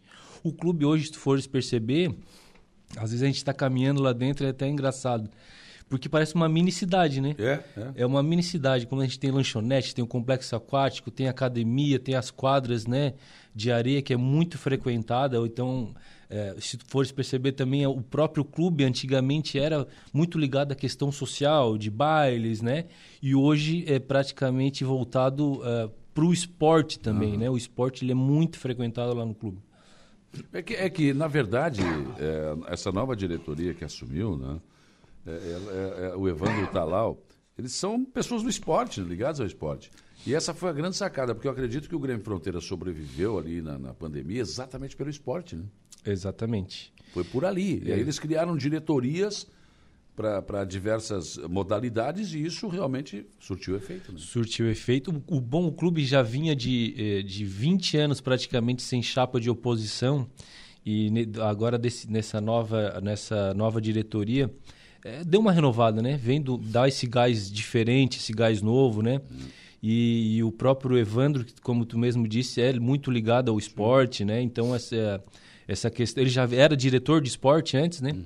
Então agora como presidente também ele está ele tá querendo cada vez mais incentivar isso. Inclusive eu quero mandar um abraço aqui para o nosso presidente Evandro Conceição, para o nosso vice-presidente o, o Emerson Talal e o nosso diretor de eventos o Ricardo Agostini que não se pode fazer presente. Ele, ele ele é dentista, né? Tem compromisso de trabalho mas ele está pegando firme lá, está trabalhando bastante. É um dos diretores que mais trabalha, porque essa área de evento também é bem complexa, né? É, com certeza. Né?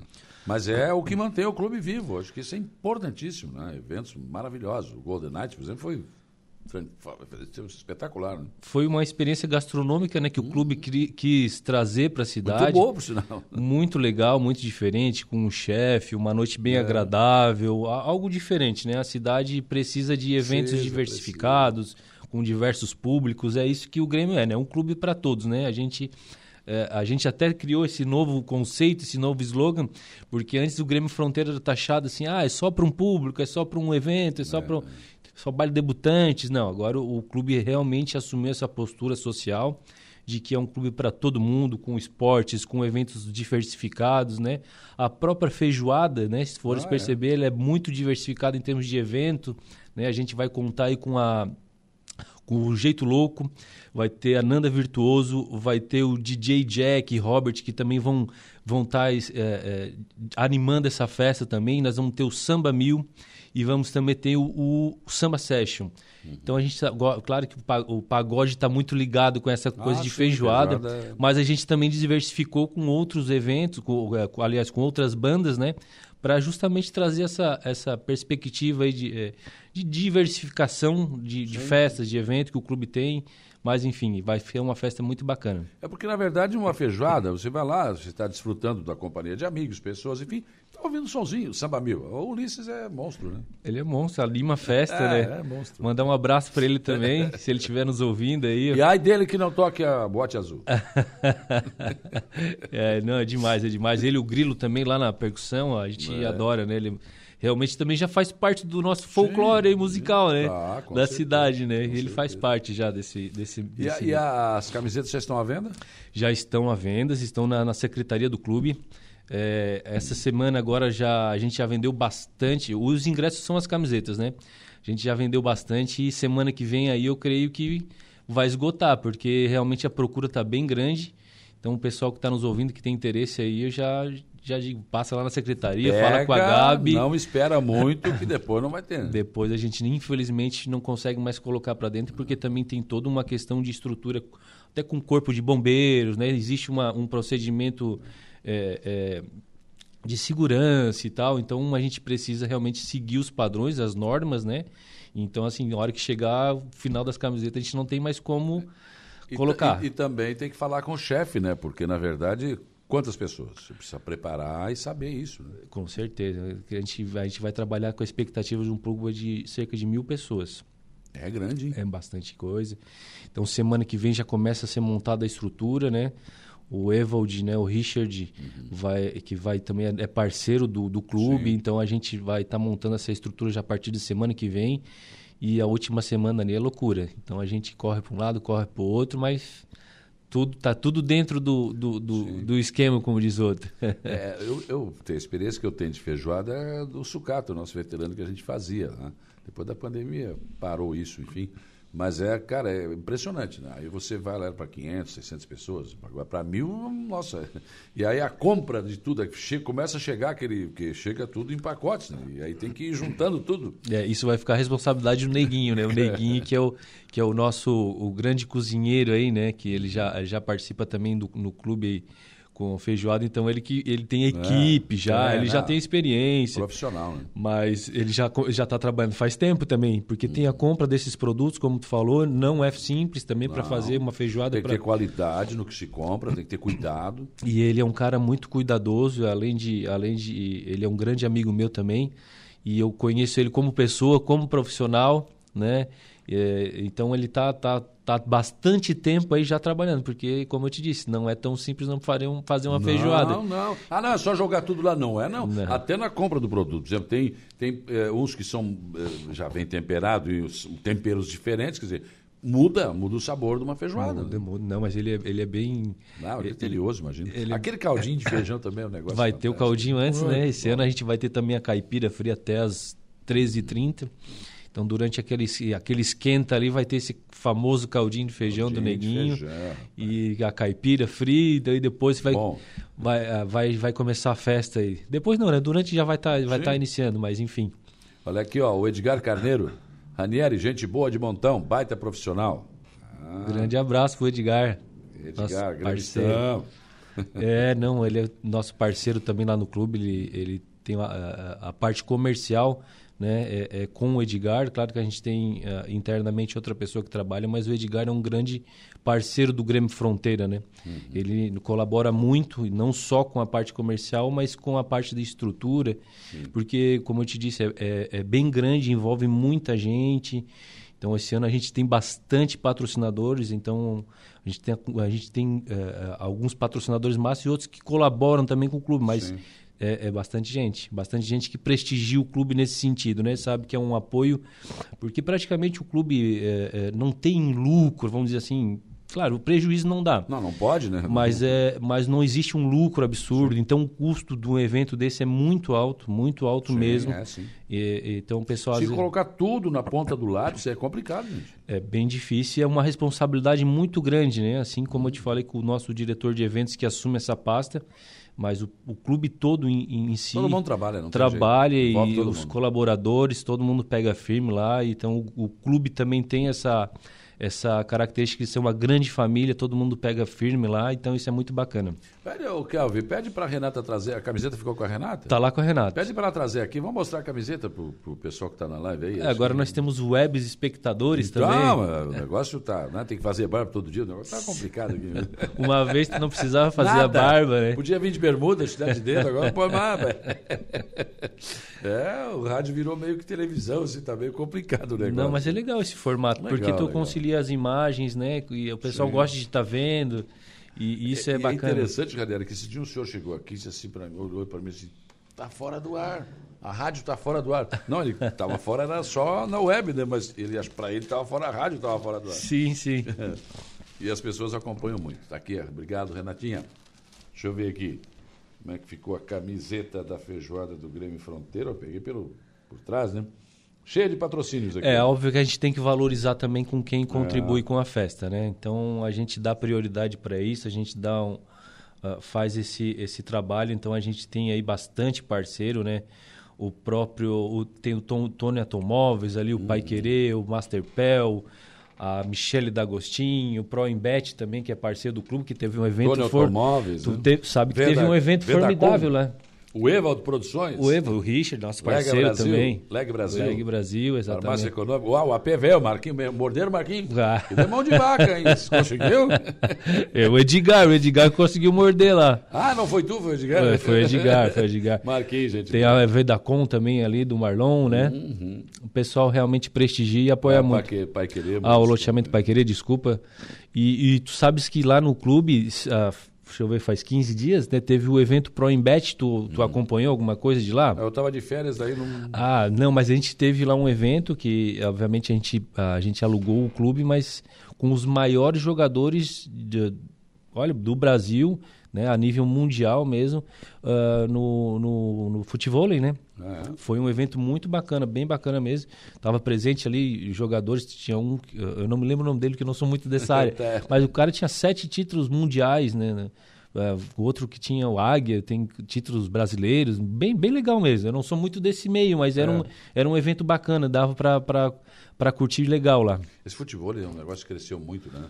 Eu estava vendo esse dia um jogo que estava participando de um lado o Romário com outro parceiro e o Ronaldinho Gaúcho. Nossa, mas os caras que é aquilo, gente? Não, eles jogam muito. Que habilidade. Eles dão lá um, um shark attack lá, que eles pulam com o pé. É, aquele... Meu Deus do céu. Se eu der um daquele lá, eu não, nunca não consigo mais levantar a perna daquele jeito. Se levantar também é, não... Se levanta... Quando cair, não levanta mais. não, não. Pode chamar a ambulância, porque, olha...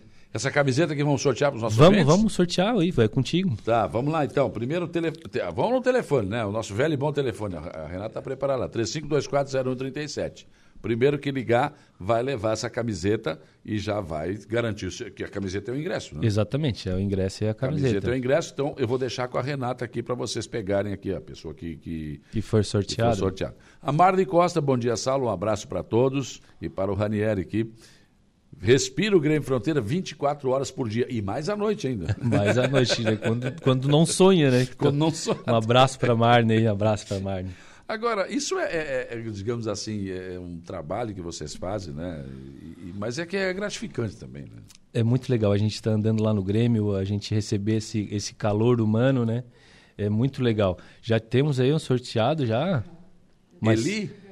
Eli Machado. Ó, oh, é meu parente, ó. Vamos dizer que é. Eli Machado, pode, eu vou deixar aqui, viu? Com a Renata, você passa aqui na, na, na rádio e pega a sua camiseta do Grêmio Fronteira aí da Mas são rápidos, né, Saulo? Não, aqui não tem. E aí fico brigando lá com ela também. Não, mas eu liguei primeiro. Não, primeiro foi eu. Não. Ah, ai, ai, ai. Não, bom, mas a Renata, ela é uma boa profissional, não, ela, ela um jeito, comanda né? bem ali, né? Ainda mais que é mulher, né? A mulher, o homem é, já não é, começa mais. Não, mas às vezes eles xingam ela, rapaz. É? Não tem noção. Meu Deus do céu. o Richard Evald. É, é a camiseta com patrocínio da Evald Produções? Eu acho que é, né? Claro. Ah, ele nem sabia? Claro que é. É o Richard que está nos ouvindo. É, o Richard. Aqui. Nosso famoso Ravengar. Esse mesmo. um abraço para ele também, parceirão do clube, é, meu tá amigo. Aqui, querido. Ó. Evaldo Produções, está aqui. Ó. Claro que tá. Foi mordido, não sabe. Foi, foi. foi multado. Na hora que, a hora que for para pagar a, a estrutura, daí ele vai saber o, como é que é a mordida. Ah, então. Daí ele vai ver como é que... Agora ele vai inventar um novo projeto aí. Sabe que ele inventa uns carros, Sim. né? Ele tá num novo projeto, eu não vou antecipar. Eu vi um no Morro dos Conventos lá, fantástico. É, mas ele tá, tá... Ele é meio maluco aí nesse sentido, assim, e vai, hum. vai montar um projeto novo. Eu não vou falar o que é, porque... É mesmo? Vamos esperar, vamos ver a Legal. O que, vai acontecer aí? é, fica, fica show, né? Os caras pegam carros e modificam. Ah, eu, olha, tiro o chapéu, porque eles realmente, não, eles montam a estrutura, chassi, tudo e começam a fazer, sim, sim. motor, nossa. E vão mudando, mudam tudo. Muda, muda. Tá bom. A Daiane Henrique Bom dia, Saulo, seja bem-vindo. O programa sem você não faz sentido. Não, não é que não faz sentido, não é assim. Não, daí... É que vocês estão comigo aqui, aqui, uns 30 anos já, 25 anos, daí se acostuma, né? Não, Quando a gente é... sai de férias 30 dias, o pessoal sentiu, mas não, mas não faz sentido. Mas sim. tu tem a cara da. da... Aliás, ah. a rádio tem a tua cara, tu tem a cara da rádio. Então faz... a rádio é muito feia, né, Não, Vamos combinar. Nada. feio, pra feito não serve, tu é ajeitadinho, né? É, o ajeitadinho é feio. O... É um feio bonitinho. tá certo. Cara, muito obrigado pela tua presença aqui. Você sabe muito bem, vocês todos, que é o carinho que a gente tem pelo Grêmio Fronteira, o respeito que a gente tem pelo trabalho de vocês em sociedade, que eu acho muito importante para a nossa cidade de Aranaguá. Tem que ter um clube e esse clube é o Grêmio Fronteira. Obrigado, viu? Eu que agradeço, Saulo, pelo espaço. A gente está conversando, está batendo um bate-papo aí sobre o Grêmio Fronteira, sobre esse grande evento que vai acontecer dia 14, então é sábado que vem. Né? Eu quero reforçar aí também, pessoal quiser comprar os ingressos, é, na secretaria do clube apenas. E a gente também tem os lotes, então corra lá para não perder essa oportunidade de participar dessa é. grande festa. E mais uma vez, muito obrigado por a gente estar tá conversando e falando um pouco desse nosso clube tão amado aí. Tá, nós falamos, falamos, não sabemos quando é, né? Dia 14 de outubro, então... começa às, às 11 horas da manhã, já inicia E não tem hora para terminar. Olha, daí o horário vai ficar Vai embora. Vai embora. Vamos lá. Enquanto tiver uma caipirinha, cervejinha. É né? isso aí. A festa não acaba quando tiver cerveja. Vamos levando. Vamos levando. Então, um abraço para todos vocês aí. Bom dia, Saulo. Tudo dentro das categorias. Quem é que está colocando? Ah, o Milton Borges Alves. o Milton é um cara fantástico, né? E o Abril contou uma história do Arroio de Silva, que é séria, né? Das antigas lá, o pessoal vendia esse terreno. E aí tinha o senhor lá que vendia terreno e tal. O cara disse, tá, mas o senhor aceita, dá para parcelar? Disse, não, aceitamos cheque. Ah, é? alumiado, aprecatado dentro das devidas categorias das autorização. é isso que, ele, isso que ele colocou aqui. Boa, boa. Bom dia, sala, tudo dentro das categorias. Esse é vendedor, né? E é por isso, né? Aprecatado e alumiado. não sei o que era um cheque aprecatado e alumiado, mas enfim. mas aceitava também. Raniero, obrigado, viu, cara? Bom dia. Valeu, obrigado. 8h32, eu vou para o intervalo. Depois do intervalo tem informação de polícia com Jário Silva, tem notícia da hora com Igor Klaus. E aí depois o bicho vai pegar, hein? Depois das nove, o Zico do Caverá estará aqui. Já tem várias manifestações aqui contra e a favor. E tem pessoal do Caveirazinho já irritado com essa questão aí. O pessoal não está gostando, não. Os, os, nativos, os que são dali há mais tempo, não estão gostando dessa ideia, dessa conversa aí. Então vai dar polêmica. E ainda hoje eu converso com a Ivete da Sufete, né? Deve estar se preparando para vir para o programa daqui a pouco aqui para conversar sobre a festa de amanhã também, que será maravilhosa eu tenho certeza. Intervalo. Polícia. Oferecimento Eco Entulhos. Limpeza já. Fone 99 600 8000. E Castanhete Supermercados. 8 horas e 43 minutos. Jairo César Silva chegando de volta ao programa com informação de polícia. Olha, pois não, Saulo. PM prende mulher acusada de tráfico de drogas na favela do bairro de Vineia. Mais uma prisão naquela região. Conforme a Polícia Militar, a prisão aconteceu na noite de ontem, quinta-feira, dia 5, na rua Capitão Pedro Fernandes, na favela do bairro de Vineia, aqui em Arananguá. Foi por volta de 21h30. Policiais do Grupo de Policiamento Tático em patrulhamento naquele bairro, devido ao local ser usado pelo tráfico ilícito de drogas, realizaram a abordagem. Na mesma área, nos últimos tempos foram registradas diversas ocorrências desta infração penal. A fim de inibir o tráfico na região, a guarnição abordou um casal em atitude suspeita na esquina onde se localiza um ponto de vendas. Durante a abordagem e busca pessoal, foi encontrado com o suspeito cinco pedras de crack. Questionado acerca da droga, o mesmo relatou ser o usuário de crack e que comprou da mulher as cinco pedras. A suspeita nada declarou na ocasião. A guarnição, durante buscas, localizou mais uma quantia de substância semelhante ao crack em cima de um pilar próximo dos abordados e com a mesma embalagem, totalizando 17 pedras da droga. Por fim, diante dos fatos, foi dada a voz de prisão a suspeito do crime pela infração penal de tráfico de drogas, arrolado o suspeito como testemunha e encaminhado os dois até a central de polícia. De acordo com a Polícia Militar, a mulher presa em flagrante ontem foi abordada pelos mesmos policiais com seis pedras de crack no mesmo ponto no dia 18 do mês passado, onde, na ocasião, um termo circunstanciado foi confeccionado em desfavor da mesma. A informação de credibilidade. Dia a dia.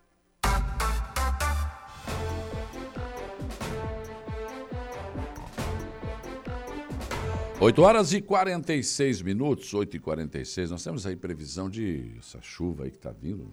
Tomara que não seja tudo isso, né? Vamos torcer que os modelos mudem. Mas tem um ouvinte que me mandou um vídeo aqui chamando a atenção da Secretaria de Obras de Aranaguá, porque neste momento é preciso que todos os locais onde a água tenha que escoar não estejam obstruídos. Né? Esse é o trabalho. Aqui na Vila São José tem um problema no final da 15. Mostra o vídeo aí pra gente. Olha aí, ó. Tá obstruído. Seria, ainda dá tempo, né? Mandar uma reta escavadeira lá, enfim, né? É, final da 15 aí, né? É. Então olha aí, ó. Tem que dar uma, uma olhada aí. Né? Põe, põe, põe, põe o vídeo de novo no início com áudio. Pode, pode pôr com áudio. Pode pôr. Pra gente ver aqui. Isso aqui é um valo é, no final da 15 de novembro na Vila São José. Ele tá assoreado, ó. Pode ver, ó, no final da 15. Então se pudesse vir fazer uma limpeza, a prefeitura, é, seria de bom grado, que daí não. É. O dia das chuvas aí não ia atrapalhar tanto, né? Não ia alagar tantas ruas, né? Ó, no final da 15. Tá aí, ficou alerta então do nosso ouvinte, obrigado pela contribuição aqui. E é, na verdade, né, uma, uma, um pedido aí, né? Da, da, da, população ali que vive na Vila São José. A comunidade está tentando fazer a limpeza de um valo da Vila São José no final da 15 de novembro, antes da Guanabara, para que não alague as ruas. Né? O Darcy mandou essa mensagem aqui, obrigado, Darcy. Fica aí então né, o nosso alerta, se a Secretaria de Obras puder, né? antes da chuva, claro, né? puder dar uma olhada lá, ver se consegue desobstruir para que a gente não tenha problemas. Né? Preço da cesta básica cai em 14 das 17 capitais brasileiras. Igor Klaus, bom dia. Bom dia, Saulo. Bom dia, ouvintes. Isso mesmo. Deu uma leve caída. Não aquilo que a gente esperava, mas. Não chegou a ser uma caída Porto Alegre, né? Não. Uh, para ter noção, em Florianópolis, onde a cesta básica é a mais cara do país, hum. Para ter noção, feita uma pesquisa do salário mínimo, hoje 1.320. Para gastar com moradia, higiene, saúde, educação. Sobra dinheiro, imagina. Tem que se organizar, né? O salário mínimo teria que ser de mais de 6 mil reais. Sim, sim. Isso feita uma pesquisa pesquisa feita séria, tipo, um gasto com moradia, educação, é, alimentação, é. cesta básica que está caríssimo, e o salário mínimo é 1.320. E tem gente que recebe menos que isso. Pois é. Mas é agora. Vamos lá, notícia da hora com o Igor Claus, intervalo e depois do intervalo, essa questão aí do bairro Caveirazinho, o Zico do Caveiral, o vereador estará aqui comigo, ele ficou de trazer mais, talvez mais alguma liderança lá do, do Caveirazinho, para a gente abrir essa discussão. Tem já algumas opiniões manifestadas aqui, inclusive do presidente da UAMA, entre outras pessoas, e nós vamos tratar desse assunto. Notícia da hora. Oferecimento Giasse Supermercados, Laboratório Bioanálises, Rodrigues Ótica e Joalheria, Mercosul Toyota, Bistrô do Morro dos Conventos, Plano de Saúde São José. E Camilo Motos. O preço da cesta básica de alimentos caiu em 14 capitais do país no mês de setembro, em comparação a agosto. Os dados divulgados são do Departamento Intersindical de Estatística e Estudos Socioeconômicos, que pesquisa mensalmente o preço da cesta básica de alimentos em 17 capitais. Florianópolis foi a capital onde o conjunto de alimentos básicos apresentou o maior custo, R$ 747,64 com base na cesta mais cara, que em setembro foi a de Florianópolis, e levando em consideração a determinação constitucional que o salário mínimo deveria ser suficiente para suprir as despesas da família, de um trabalhador com alimentação, moradia, saúde, educação, vestuário, higiene, transporte, lazer e previdência, o Departamento de Pesquisa estima que o valor do salário mínimo necessário no nono mês do ano deveria ter sido de R$ 6.280,93 centavos, ou seja, 4,76 vezes maior que o mínimo de R$ 1.320. Eu sou Igor Claus e este foi o Notícia da Hora. Voltamos a apresentar Dia a Dia.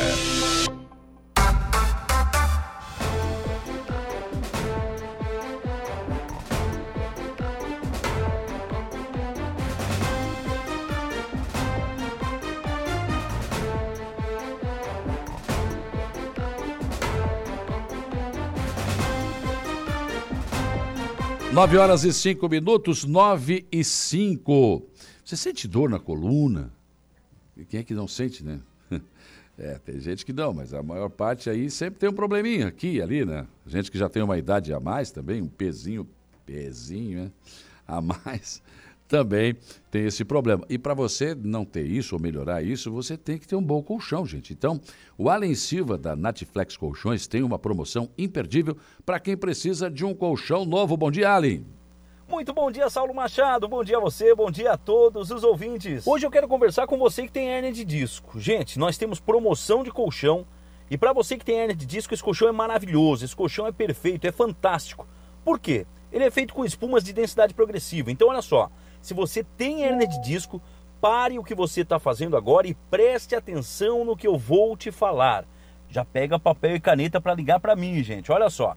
A Natflex tem um colchão perfeito para você que tem hernia de disco. Os nossos colchões da linha Premium, eles têm as espumas de densidade progressiva. Essas espumas, elas fazem o seguinte, elas vão descomprimir a sua coluna. Quando você deita, ele faz com que a sua coluna tenha as quatro curvaturas da coluna mantida. Com isso, você vai ter a coluna o mais próximo do natural possível.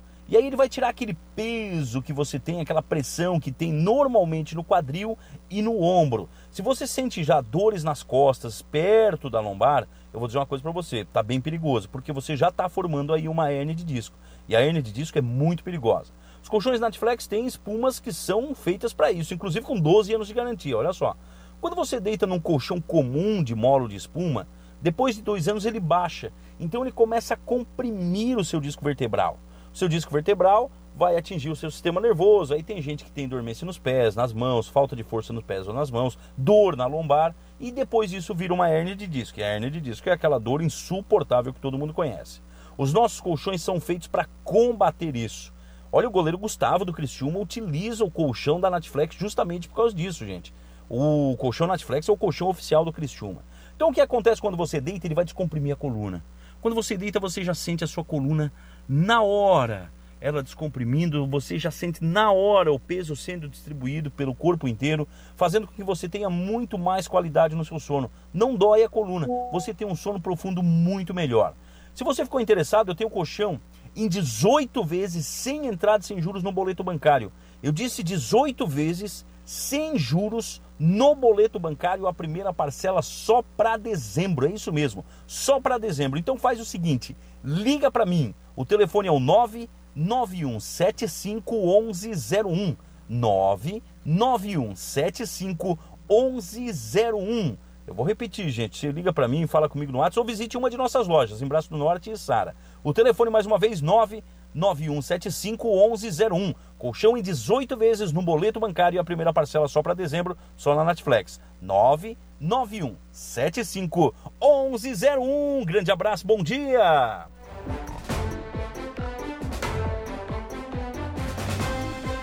Nove horas e nove minutos, nove e nove. Estou recebendo uma foto aqui do João Polícia, cara. Ah, João, mas aí tu me quebra, né? A essa hora já está começando a bater aquela fome, né? Daí, uma polenta. Nossa, olha aqui. Uma polenta legal, uma, uma. Ah, meu Deus do céu. Que coisa. O Zico já lambeu os beijos aqui também, né? Não gosta também, né? Não, João, legal. Aí, ó, Saulo, João, por isso estou te mandando para dar uma olhadinha na polenta.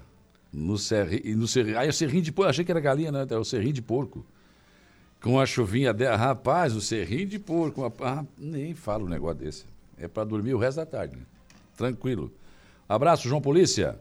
Lá no Arroio de Silva, sempre nos acompanhando aqui, sempre com a gente aqui. Bom, o assunto agora é, foi levantado pelo vereador Zico na sessão da Câmara de quarta-feira. Eu registrei aqui a sua fala, inclusive, que é um movimento para dividir aí o bairro Caveirazinho, né? E só que esse assunto eu não tinha conhecimento, tive conhecimento através do Zico, né? E pelo que ele falou na Câmara. E aí já está gerando uma polêmica muito grande. Porque o pessoal, tem o pessoal do Açores ali, tem, né? E agora pela manhã, quando eu anunciei a presença do Zico aqui, do vereador, uh, o doutor Aldrin mandou uma mensagem aqui, tem inclusive um abaixo assinado que ele me mandou também, e, e ele eh, diz que. Eu vou ler porque vocês talvez não tenham uhum. ouvido, estavam vindo para cá, enfim. Bom dia, Saulo. Antes mesmo da fala do vereador Zico, gostaria de registrar que a comunidade dos loteamentos integrados, Açores e Redondezas, eh, tem sim a intenção de formar um bairro próprio. Tanto é assim que formalizamos o abaixo assinado, que está aqui, que ele mandou para mim também, com muitas assinaturas. O vereador parece estar defendendo a vontade do presidente ou da diretoria da associação do Caveirazinho, que tomou a decisão de combater o desmembramento do bairro sem consultar a comunidade, uma vez, mais uma vez demonstrando eh, que não nos representa. A, discussão a respeito eh, dessa proposta é, é, realizada nas audiências públicas para a discussão do plano diretor, aberto a toda a população. De quantas o vereador já participou? Ele pergunta aqui, o Zico vai responder, evidentemente. Diz aqui ainda que o próprio presidente da UAMA fez contato com uma integrante desta comunidade, do Açores, para propor o debate e a discussão acerca do desmembramento. Logo, ao que parece, apenas o vereador não sabia dessa intenção e algumas comunidades. É, é uma sugestão de que quem não estiver. Ah, isso foi o que o senhor falou, o vereador falou na Câmara, né? Tá, entre aspas aqui. A, a sugestão de que quem não estiver contente que se mude não me parece ser adequada para um representante do povo. Aqui vamos propor mudança sim, se não for aprovado, tudo bem. Faz parte da democracia. Um abraço ao vereador Zico o Aldrin Luciano de Souza, doutor Aldrin, que colocou. Eu vou começar aqui com o Zico. Bom dia, vereador. Bom dia, Saulo. Bom dia aos ouvintes da Rádio Aranaguá. O senhor não sabia disso? Não, eu subi essa semana hum. da, desse movimento aí, né? Então, daí eu falei com o pessoal do Caveirazinho, que moram lá, não, ninguém sabia também. Mas tu não conhece ninguém no Caveirazinho?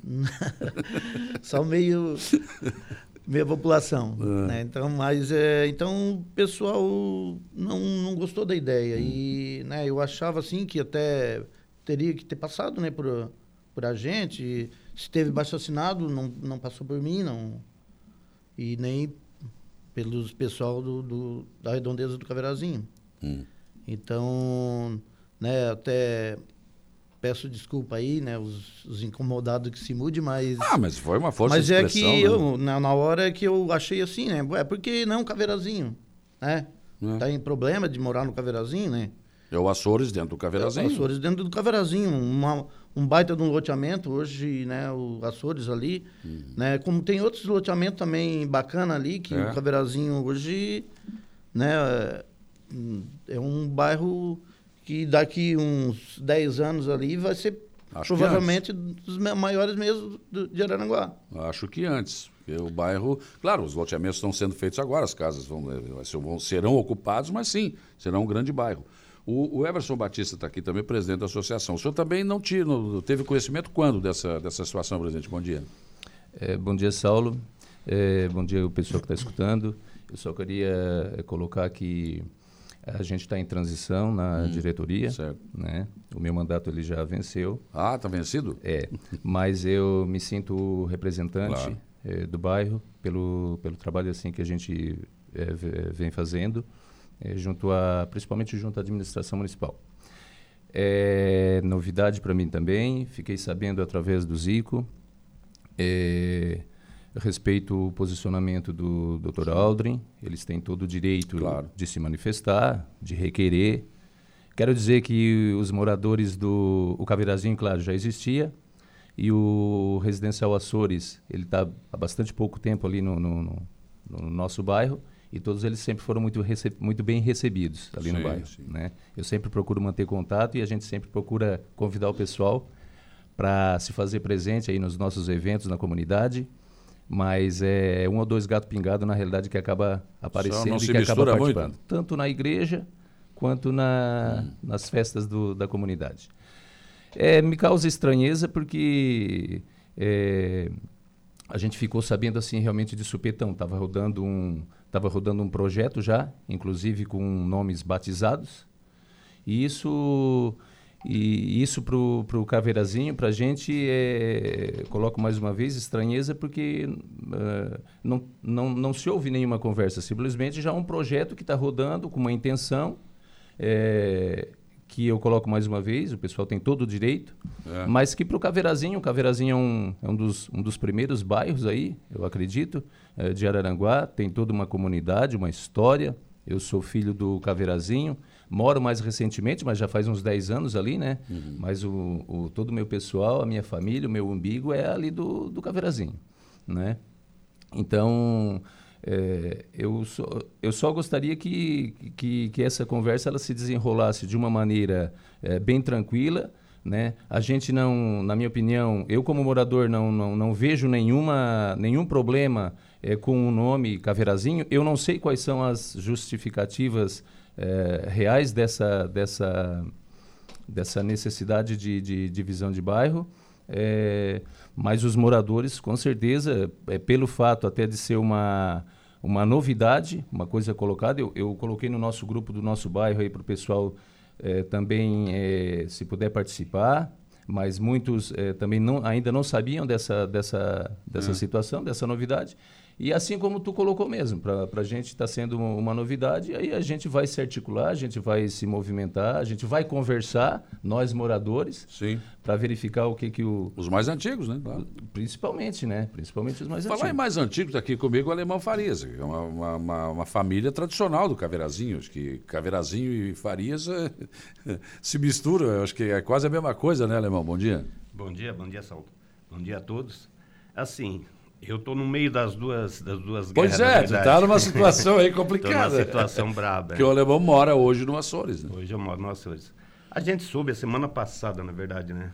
Que começaram a mexer nesse... Mas nós não chegava, achamos que ia chegar nessa... Ah. Ia ter uma conversa, ia ter uma, Uma discussão, reunião, ah. alguma coisa, mas simplesmente, pronto, já estava, já estava, bem dizer, firme, essas coisas quase feitas, sem, sem comunicar ninguém, né? Nossa, nós temos ali, não é, não é fato de, de religião ou de política, como muitos dizem também, né? Não. Então eles acham porque cada, que tem uma comunidade, tem- mas não, é uma história, como diz o Hermes, é uma história que nós vivemos ali há anos, nascemos ali e Nossa. tal. Então é um bairro, vamos dizer, coloninha, vamos mudar a coloninha hoje, vamos botar, botar que nome? Vamos mudar a Vila São José, que tamanho tem a Vila São José, que tamanho que tem a coloninha, por que que o Caverá não pode ficar nesse tamanho? E o, e o jeito que de, demonstraram fazer o mapa e tal, e eu acho que devia ser, não defendendo nenhum lado nem outro, mas devia ser uma coisa que. Mais conversado. Mais conversado. Devia ter uma reunião e estar todos a par, né? É, e até para que o pessoal que é contra, ah, peraí, mas isso aí é um absurdo, não quero, enfim. Claro que a gente entende que isso passa, claro, pelas reuniões do plano diretor, mas depois vai ter que ser feito um projeto de lei complementar e vai ter que passar na Câmara. E aí é voto. Aí um voto eu já sei que vai ser contra. É, um voto já tem conta. Né?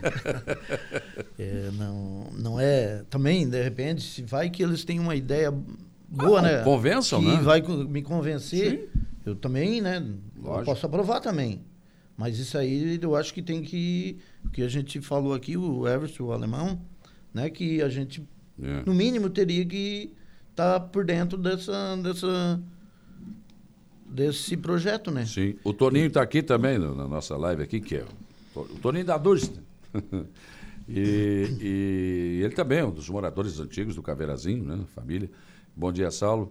Eh, essa pessoa que está falando do Zico, que é o Aldrin que falou ali, que quer, e que quer dividir o, o, o bairro, né?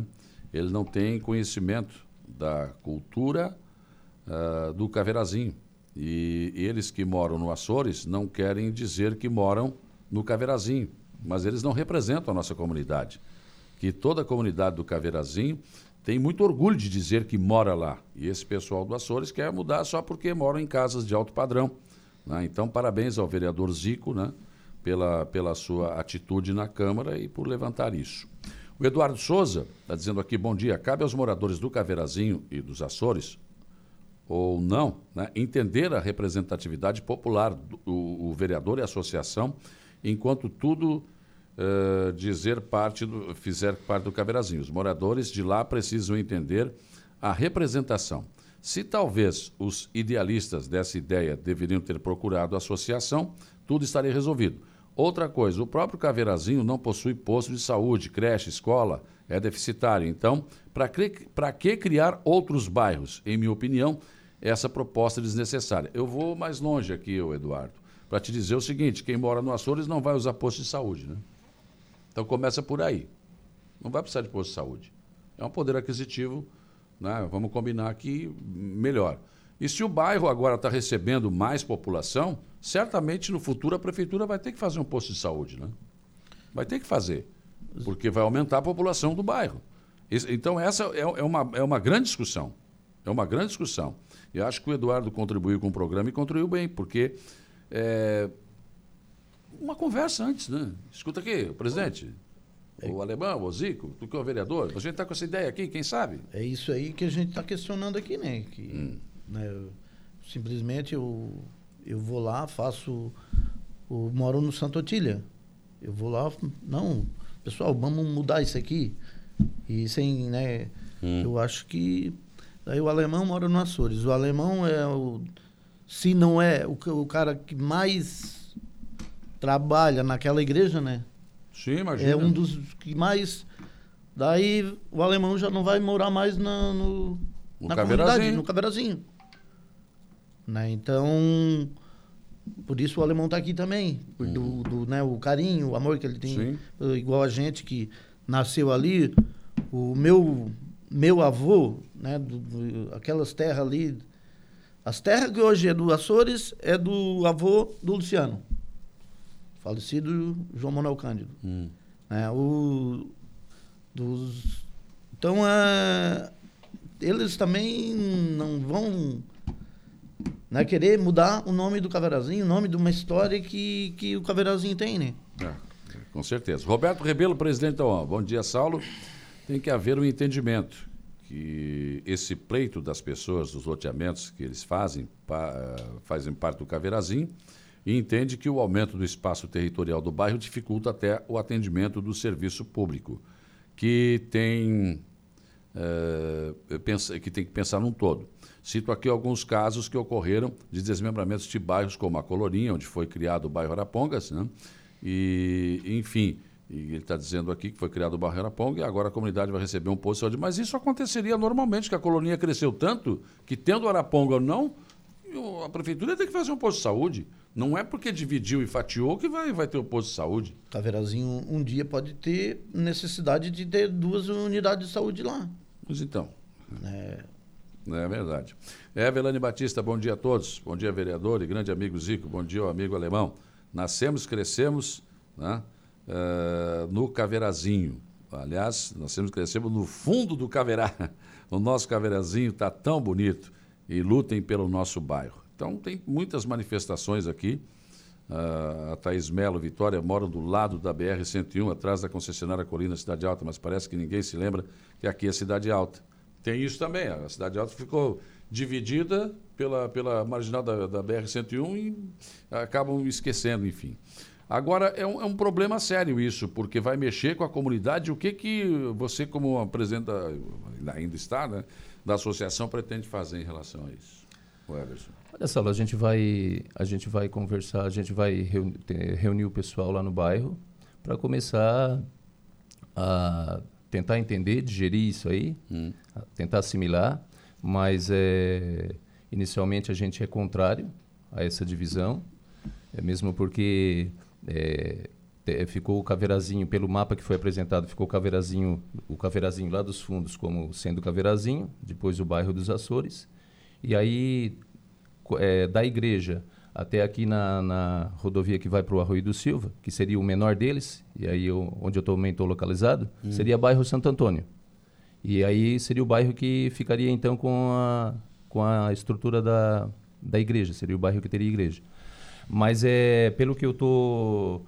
É, a, gente, a gente, assim, pelo fato de ser muito recente, a gente não conversou com muitas, com muitas pessoas. É, eu só sei que tem um clima de indignação em relação a isso, a gente vai verificar o, o, o a forma correta de, de, de, de, de, de fazer essa movimentação e principalmente, mas é a, a partir da, de, de, da, da reunião com as pessoas lá no bairro e, e tentar se manifestar da maneira mais, mais correta possível, né? Bom verificar, dia. verificar na realidade claro. o, o, que, que a gente pode fazer e para impedir isso. Para impedir essa, essa, esse, essa movimentação. Bom dia, faço parte dessa comunidade há 24 anos, faço parte do CPC, da Igreja Católica, nunca fomos informados e, e nem participamos de nenhuma reunião para tratar desse assunto. Meu nome é Nadir Gonçalves Fernandes, apoio nisso o vereador e o nosso presidente da Associação de Moradores, o Everson Batista, né?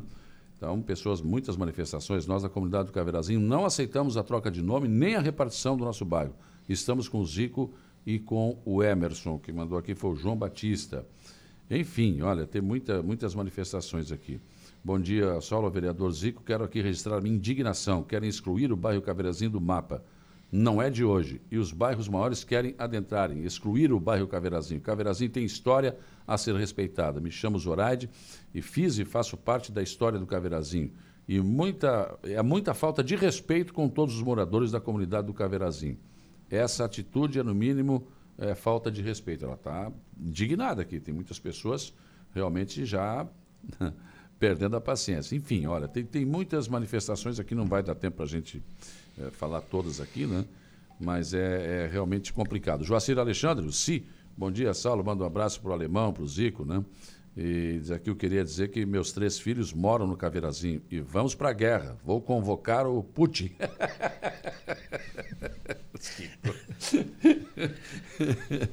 Bom, vamos continuar acompanhando esse assunto. Eu quero agradecer a presença de vocês aqui. O Zico levantou esse assunto na Câmara. Né? E agora, é evidente, o Aldrin deve também nos conceder uma entrevista a respeito, né? Vamos ouvir os, os, lados, né? as partes. E acho que nesse momento o melhor mesmo é sentar e conversar, né? Sentar e conversar, não tem jeito. Acho que é isso. Sim, Obrigado, acredito, Zico. Acredito que né, a gente vai, vai fazer esse movimento, né? Também vai convidar eles, né? Eles, é de Vamos interesse sentar e vamos deles, conversar, vamos ver. né? Exatamente. Se eles me de, né, de repente tiver uma proposta que realmente vai agradar a todos, né? De repente não dá, Uhum. não precisa trazer o Putin, né? então eu queria aqui, né, deixar um agradecimentos Caveiradinho ao pessoal, armado, né? pessoal aí que, né, mandou mensagem aí, que Hum. apoiou a gente aqui, né? Então, e que essa chuva aí não seja o que o Coutinho falou, né? E bo- bom dia a todos. Tá certo. Obrigado, Emerson. É, em alguns momentos a gente até acaba fazendo sempre é brincadeira, mas é um assunto para a gente lá da comunidade bastante sério. É, muito sério, sim. É, obrigado pelo, pelo espaço, Saulo, tá sempre movimentando essas questões assim. E é um espaço realmente para o pessoal de Araranguá entender que o Caveirazinho, ele, ele, ele vai ser, ele está para ser um dos maiores bairros mesmo, porque até naquela reunião que teve dos vereadores no bairro, onde a gente discutiu algumas prioridades, e foi atendido também com a pavimentação parcial lá da nossa rua. É, inclusive, naquele momento ali, muitas outras questões foram colocadas para a administração, inclusive a criação de creche e a criação também de um posto de saúde, que hoje nós não temos. Naquela oportunidade, eu coloquei que a administração pública, é, o, o, o custo com o caveirazinho era só por, por, por intervenção de patrola, né? Uhum. Então, já conseguimos, então, uma pequena uma pequena parte de calçamento. E também coloquei que o plano diretor, ou quem, quem cuida na prefeitura com a relação do plano diretor, há muito tempo atrás, Saulo, já deveria ter se preocupado com todos esses loteamentos, eles deveriam participar com cada um deles numa numa numa pavimentação geral da estrada do Da estrada Caveirazinho. geral, que tá lá ainda daquele que, jeito. que tá lá daquele jeito, que precisa É. e que na realidade deve sair, né? Mas isso já deveria fazer parte até do próprio plano diretor na aprovação de todos esses loteamentos que teve lá no bairro, É. porque hoje, ó, naquele momento ali, Saulo, eram 20 loteamentos que estavam em atividade no bairro do Caveirazinho. Isso se a gente colocar e fazer uma conta, Saulo, o que, o, o É que de- gera de, é. o que isso vai gerar de receita para o município, sim, sim. a gente não está nem falando. Eu tenho empresa no Caveirazinho já há algum tempo. E a- o alemão também. E muitas empresas já, já estão localizadas ali no Caveirazinho. É, E o Caveirazinho, ele deixou de ser realmente o Caveirazinho de antigamente, né? Que o pessoal mexia só com a farinha, mexia só com, a, é. com a criação de, de, de, de gado, essas coisas. Assim, agora tendo uma participação efetiva na receita do município, né? Então a gente não vai, a gente vai brigar por isso, a gente não aceita isso, eh, vai tratar com o máximo de seriedade e principalmente com o máximo de respeito com a nossa comunidade. É em função disso que a gente realiza o trabalho, é para o bem-estar da comunidade, é, é para o bem-estar dos moradores lá do Caveirazinho. Tá bom? Obrigado. Tá certo. Alemão, obrigado, viu? Isso.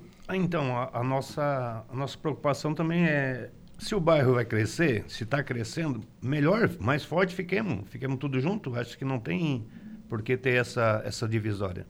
Então, agradecer a todos aí. A gente, a gente fica chateado também, porque eu participo dos dois lados, vamos dizer. Não participo tanto, cheguei há pouco ali também.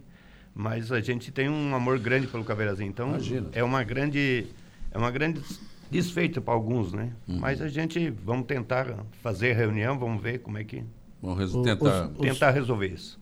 Ô Saulo, não, aqui é só para lembrar que o, o prefeito César, quem eu aprendi a admirar muito né, e, e respeitar, ele falou que terra não se dá, não se É. divide, terra se cuida. Como a gente fez uma audiência Barra pública Velha, né? lá na Barra Falou isso, Velha, né? ele disse, não, vamos cuidar da Barra Velha, ela é nossa. Então vamos cuidar do Caveirazinho, ele é nosso. Tá certo. Obrigado, então, pela presença de vocês aqui. São 9h31, eu vou para o intervalo. Depois do intervalo, eu volto para conversar com a Ivete da Sul Fashion. Tem um evento grandioso aí amanhã no, no nosso praiano, né? E também tem a informação de polícia com Jairo Silva e a transição para o Estúdio 95. A gente já volta. Rádio Araranguá. A informação em primeiro lugar.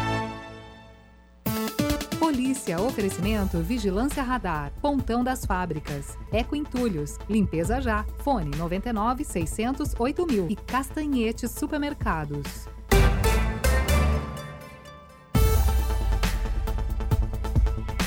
Muito bem, são 9h44, informação de polícia, Jairo Silva. Olha, pois não, Saulo PM cumpre mandato de prisão e prende acusado de violência doméstica no bairro Polícia Rodoviária. Olha, de acordo com a Polícia Militar, o ato, o ato de cumprimento, então, do mandado de prisão e ameaça ocorreu por volta de 15 horas e 10 minutos de ontem, quinta-feira, no bairro Polícia Rodoviária, aqui em Araranguá. A guarnição policial foi acionada via cupom no endereço cadastrado e que o autor de violência doméstica teria, em seu desfavor, um mandado de prisão. Ao chegar na residência, os policiais militares então conversaram com a vítima, a qual relatou que sofreu ameaça de morte proferida pelo suspeito, porém não queria representar contra ele. Afirmou que não sofreu lesões físicas e que ele já havia se evadido do local. Não foram constatadas lesões na vítima. A guarnição do Tático então iniciou as buscas a fim de localizar o suspeito e o encontrou próximo ao final da rua Zelida Rocha Silveira. Ao ser abordado, o homem de 33 anos disse que estava ciente afirmou que estava foragido do presídio e que teria fugido da abordagem por conta desse fato. O suspeito foi conduzido até o presídio regional. O mandado de prisão em desfavor do suspeito foi expedido pela segunda vara criminal aqui da comarca de Araranguá no dia 21 de junho do ano passado, em razão da regressão de regime cautelar por ter empreendido fuga do estabelecimento penal em que se encontrava recolhido. De acordo com a Polícia Militar, o mesmo cumpria a pena por tráfico de drogas de volta com Dia a Dia.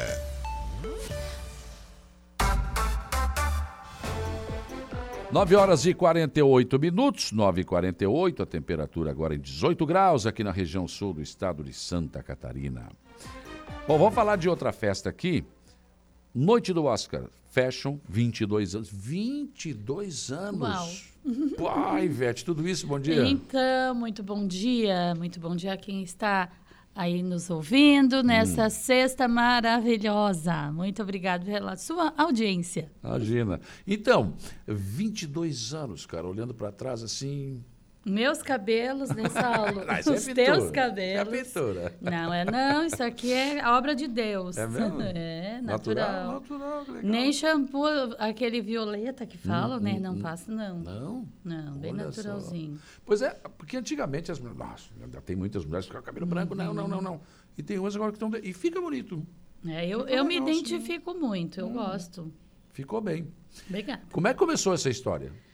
Qual delas? Ah, eu tenho milhares. Ontem eu ainda escrevi isso. Eu tenho milhares. Gente, portfólio é grande. Não, da, da do Oscar, né? E ah, da revista, do Oscar, da Sufesh. Tá, então vamos falar do Oscar. Mas, e claro que é a tua história também, né?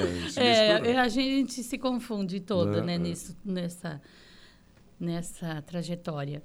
Então, esse Oscar nasceu de uma vontade, assim, de fazer as pessoas brilharem Uhum. Eu, eu, gosto muito disso, de dar espaço para as pessoas, para as empresas, para os fatos positivos, né? Para as coisas boas, que eu sempre digo. Hashtag só coisas boas. Uhum. Porque o resto deixa acontecer, né? Que faz parte aí da vida. Mas a gente vai... É, traçando um perfil desde o início da revista, lá 22 anos atrás, é. né, de trazer realmente, noticiar fatos uh, que destacam a nossa região, que enaltecem a nossa cidade, as nossas pessoas, as personas, como eu sempre falo, hum. que fazem as coisas acontecerem. Sim. E deu certo, né? Acho que deu, né? Acho que deu, né? São não sei. 22, a gente está em fase de teste ainda ou já passou, não sei. é. Ah, sedimentou. A gente estava conversando aqui, eu já não, lem não lembrava mais disso, né? Mas a Ivete fez parte da arrancada de caminhões. Nossa, olha só, quanto é... time. long, long time. Mas com Você, certeza. a diva, a Lindinha. A Lindinha, amadinha, um beijo pra Lindinha. Tá passando por um momento é, difícil, exatamente. um abraço, querida.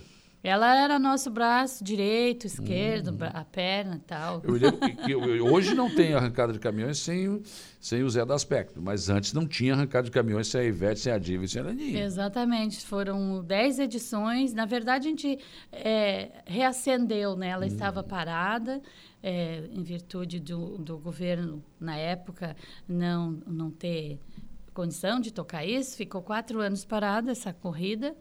E depois é, a gente aceitou um desafio. Vamos uhum. botar isso, né? Vamos ressuscitar aí a corrida de caminhões, a arrancada sim, de caminhões. E, e a gente um aceitou trabalho. esse desafio e foi de pires na mão, né? Porque é. hoje é fácil, hoje, hoje existe recurso. verbas, recursos para isso. Mas na época era na força, na coragem, na determinação. E eram três mulheres. Então, olha só, naquela época já eram empreendedoras. Isso faz né? tempo, gente. No... Olha, isso faz 20, uh, 22 anos, mais é, ou mais menos. Mais ou menos isso. Mais ou menos isso. Porque foi quando eu comecei com a revista. Outra hum. ideia maluca, assim, né? Que hum. surgiu e vamos fazer, porque não existia em Santa Catarina uma revista daquele porte, nesse porte que tem a Soul Fashion, né? né? Que é um, um trabalho é, é, as pessoas, quando vê prontas as coisas, não têm noção de tudo que está impregnado hum. ali, de todo o bastidor, né? É. Mas são muitas e muitas milhares de horas viradas sem dormir, muito trabalho, muita dedicação, mas, acima de tudo, muita paixão. Como, por exemplo, ontem quando eu mandei a mensagem para a Ivete, eu disse, ah, mas eu vou até as três da manhã trabalhando e Rapaz, faz o seguinte, mete um batom aí, vem embora, vamos lá. Cá estou eu. Fui dormir às cinco, assim, bela, formosa. Ué, tá e já estou aqui desde as nove esperando por ele. E não para mais, né? Não, agora só paro depois da festa que acontece amanhã, amanhã lá no, no Praiano Centro de Eventos. Grande, quero mandar um abraço para o Enedir. Enedir é um cara fantástico, né? Gente boa. Gente né? boníssima. Gente Me abriu as portas. Quero uhum. também aproveitar e deixar meu fraternal abraço aqui, né? Por, eh, pelo acolhimento que eu tive dele, da uhum. família dele, que está sendo muito bacana em nos recepcionar. Essa primeira edição que eu faço do Oscar no Praiano. Tem é. uma bela estrutura. Bom, e, e amanhã, 20 horas, então. Amanhã, a partir de 20 horas, estaremos lá no nosso red carpet recebendo as nossas estrelas. Hum. Que as pessoas é, sempre falam: ah, mas tu trazia artistas antes, né? Eu já trouxe artistas, já trouxe bandas nacionais, sim, sim. já trouxe gente, celebridades do, do, do outro, de outro artistas, universo, né? né? Artistas da Globo mas, já tiveram. Exatamente. Aí. Mas hoje, de uns anos para cá, eu adotei a ideia de trazer cada vez mais artistas artistas da nossa terra. Uhum. Valorizar os nossos talentos, porque eu sempre gostei de dar esse espaço. Claro. Então, nada mais positivo do que, do que isso, né? A gente valorizar nossas estrelas. Com certeza. Bom, amanhã então, é, quantas empresas, quantos, como é que vai ser essa homenagem? Então, a partir de umas 20h30, nós vamos ter uma transmissão ao vivo, é uma equipe profissional de televisão que vem de, de fazer esse trabalho, de uma transmissão através do canal do YouTube, é, Revista Soul Fashion e do Instagram e Facebook. Então, você pode acompanhar a partir de 20 e 30 a transmissão oficial da entrega das estatuetas uhum. lá do nosso Oscar Sul Fashion. Às 21 a gente começa então uma cerimônia de abertura. Uhum. Aí nós teremos 55 é, homenageados, né, reconhecidos peso, pelos seus né? trabalhos, que... grandes empresas, empresas que realmente fomentam o crescimento, empresas profissionais uhum. e personalidades, né, Sim. que fomentam o crescimento não só da nossa região. Estou trazendo pessoas de Porto Alegre, de outra, de outros estados, de outras cidades, além bem além aqui da nossa MESC. Com certeza. O Luiz Vicente está te mandando um abraço aqui. Querido pai da Bia, um beijo para vocês, um beijão no coraçãozinho da Bia que teve de aniversário essa semana. Ó, e, e ele está dizendo aqui, ó, um grande nome da nossa cidade. Realmente, a Ivete tem uma história Obrigada, ali, amor. Né? Tem um nome fantástico, né? E é muito trabalho, né, Ivete? Pessoas é, bastante trabalho. Que bom, né? E graças Ótimo. a Deus eu Tem rece... gente que reclama, vou ter que trabalhar. É. Não, que bom que eu tenho Eu trabalho, recebi né? esse dom, né? Porque hum. cada um tem o dom. Tem o dom de cada moço que está aqui, outro moço que Lucas. chegou aqui, Luquinhas, dia, querido. Bom dia, bom dia. Nosso bom mestre dia. de cerimônias. Eu vou amanhã, viu? Nosso ah, mestre é? cerimônias, é, vai apresentar a noite oh, do Oscar, ele fazer 22 a anos. É, é claro, mas não é claro. Capricha, barba, cabelo não e bigode. Pode. É, é. Salão de beleza, cara. Isso ah, aí. Não. ah, não. não. Tem que tentar dar Capricha, uma ajeitada nessa. É. Tu tem na, na, na fachada. Ai, olha só a brincadeira deles. não, pra, pra, ir lá tem que dar uma ajeitada na fachada, né, cara? Claro, não, com certeza. Caprichada. Né? Pode ir assim. Não, não. Desse jeito aí. Então é isso. Amanhã, às 20, às 20 a partir de 20 horas. Uhum Noite do Oscar, 22 anos de Soul Fashion, que atravessou os tempos, né? Ah, do analógico ao digital. Eu uhum. sou muito cibernética, eu adoro tecnologia, eu estudo muito tecnologia. Recentemente até uh, fiz um curso aí do, pela Exame sobre inteligência artificial para os negócios. Então, estou sempre Legal, metida cara. nesse meio. Não, não para que eu vá trabalhar nisso, mas para eu entender, uhum. para saber falar, para saber orientar as, os meus clientes também, né? Com certeza. Beth, parabéns por esses 22 anos. Tens uma história Obrigada. muito bonita, uma trajetória muito legal. Né? E parabéns e sucesso no evento.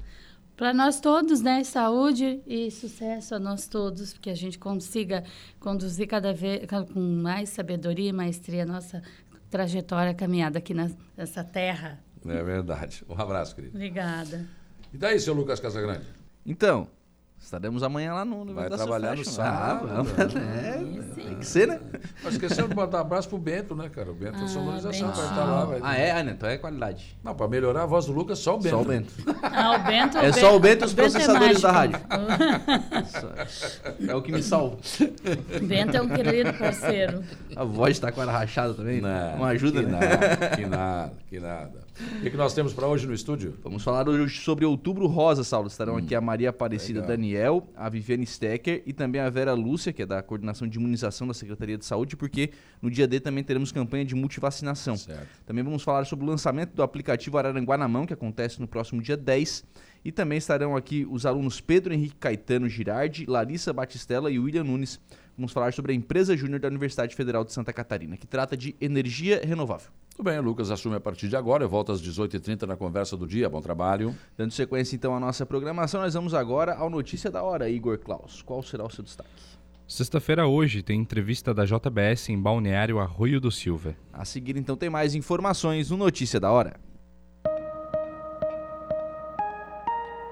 Notícia da hora. Oferecimento Giasse Supermercados, Laboratório Bioanálises, Rodrigues Ótica e Joalheria, Mercosul Toyota, Bistrô do Morro dos Conventos, Plano de Saúde São José. E Camilo Motos. A empresa JBS está em Balneário Arroio do Silva para realizar entrevistas para preenchimento de vagas em aberto em Nova Veneza. As entrevistas serão realizadas hoje. Os moradores interessados em se inscrever nas vagas de emprego devem comparecer a, das 13 às 16 horas no Museu do Pescador, localizada na rua Cid Batista de Carvalho, centro, próximo ao terminal rodoviário. Comparecer com carteira de trabalho e identidade. Eu sou Igor Claus e este foi o Notícia da Hora.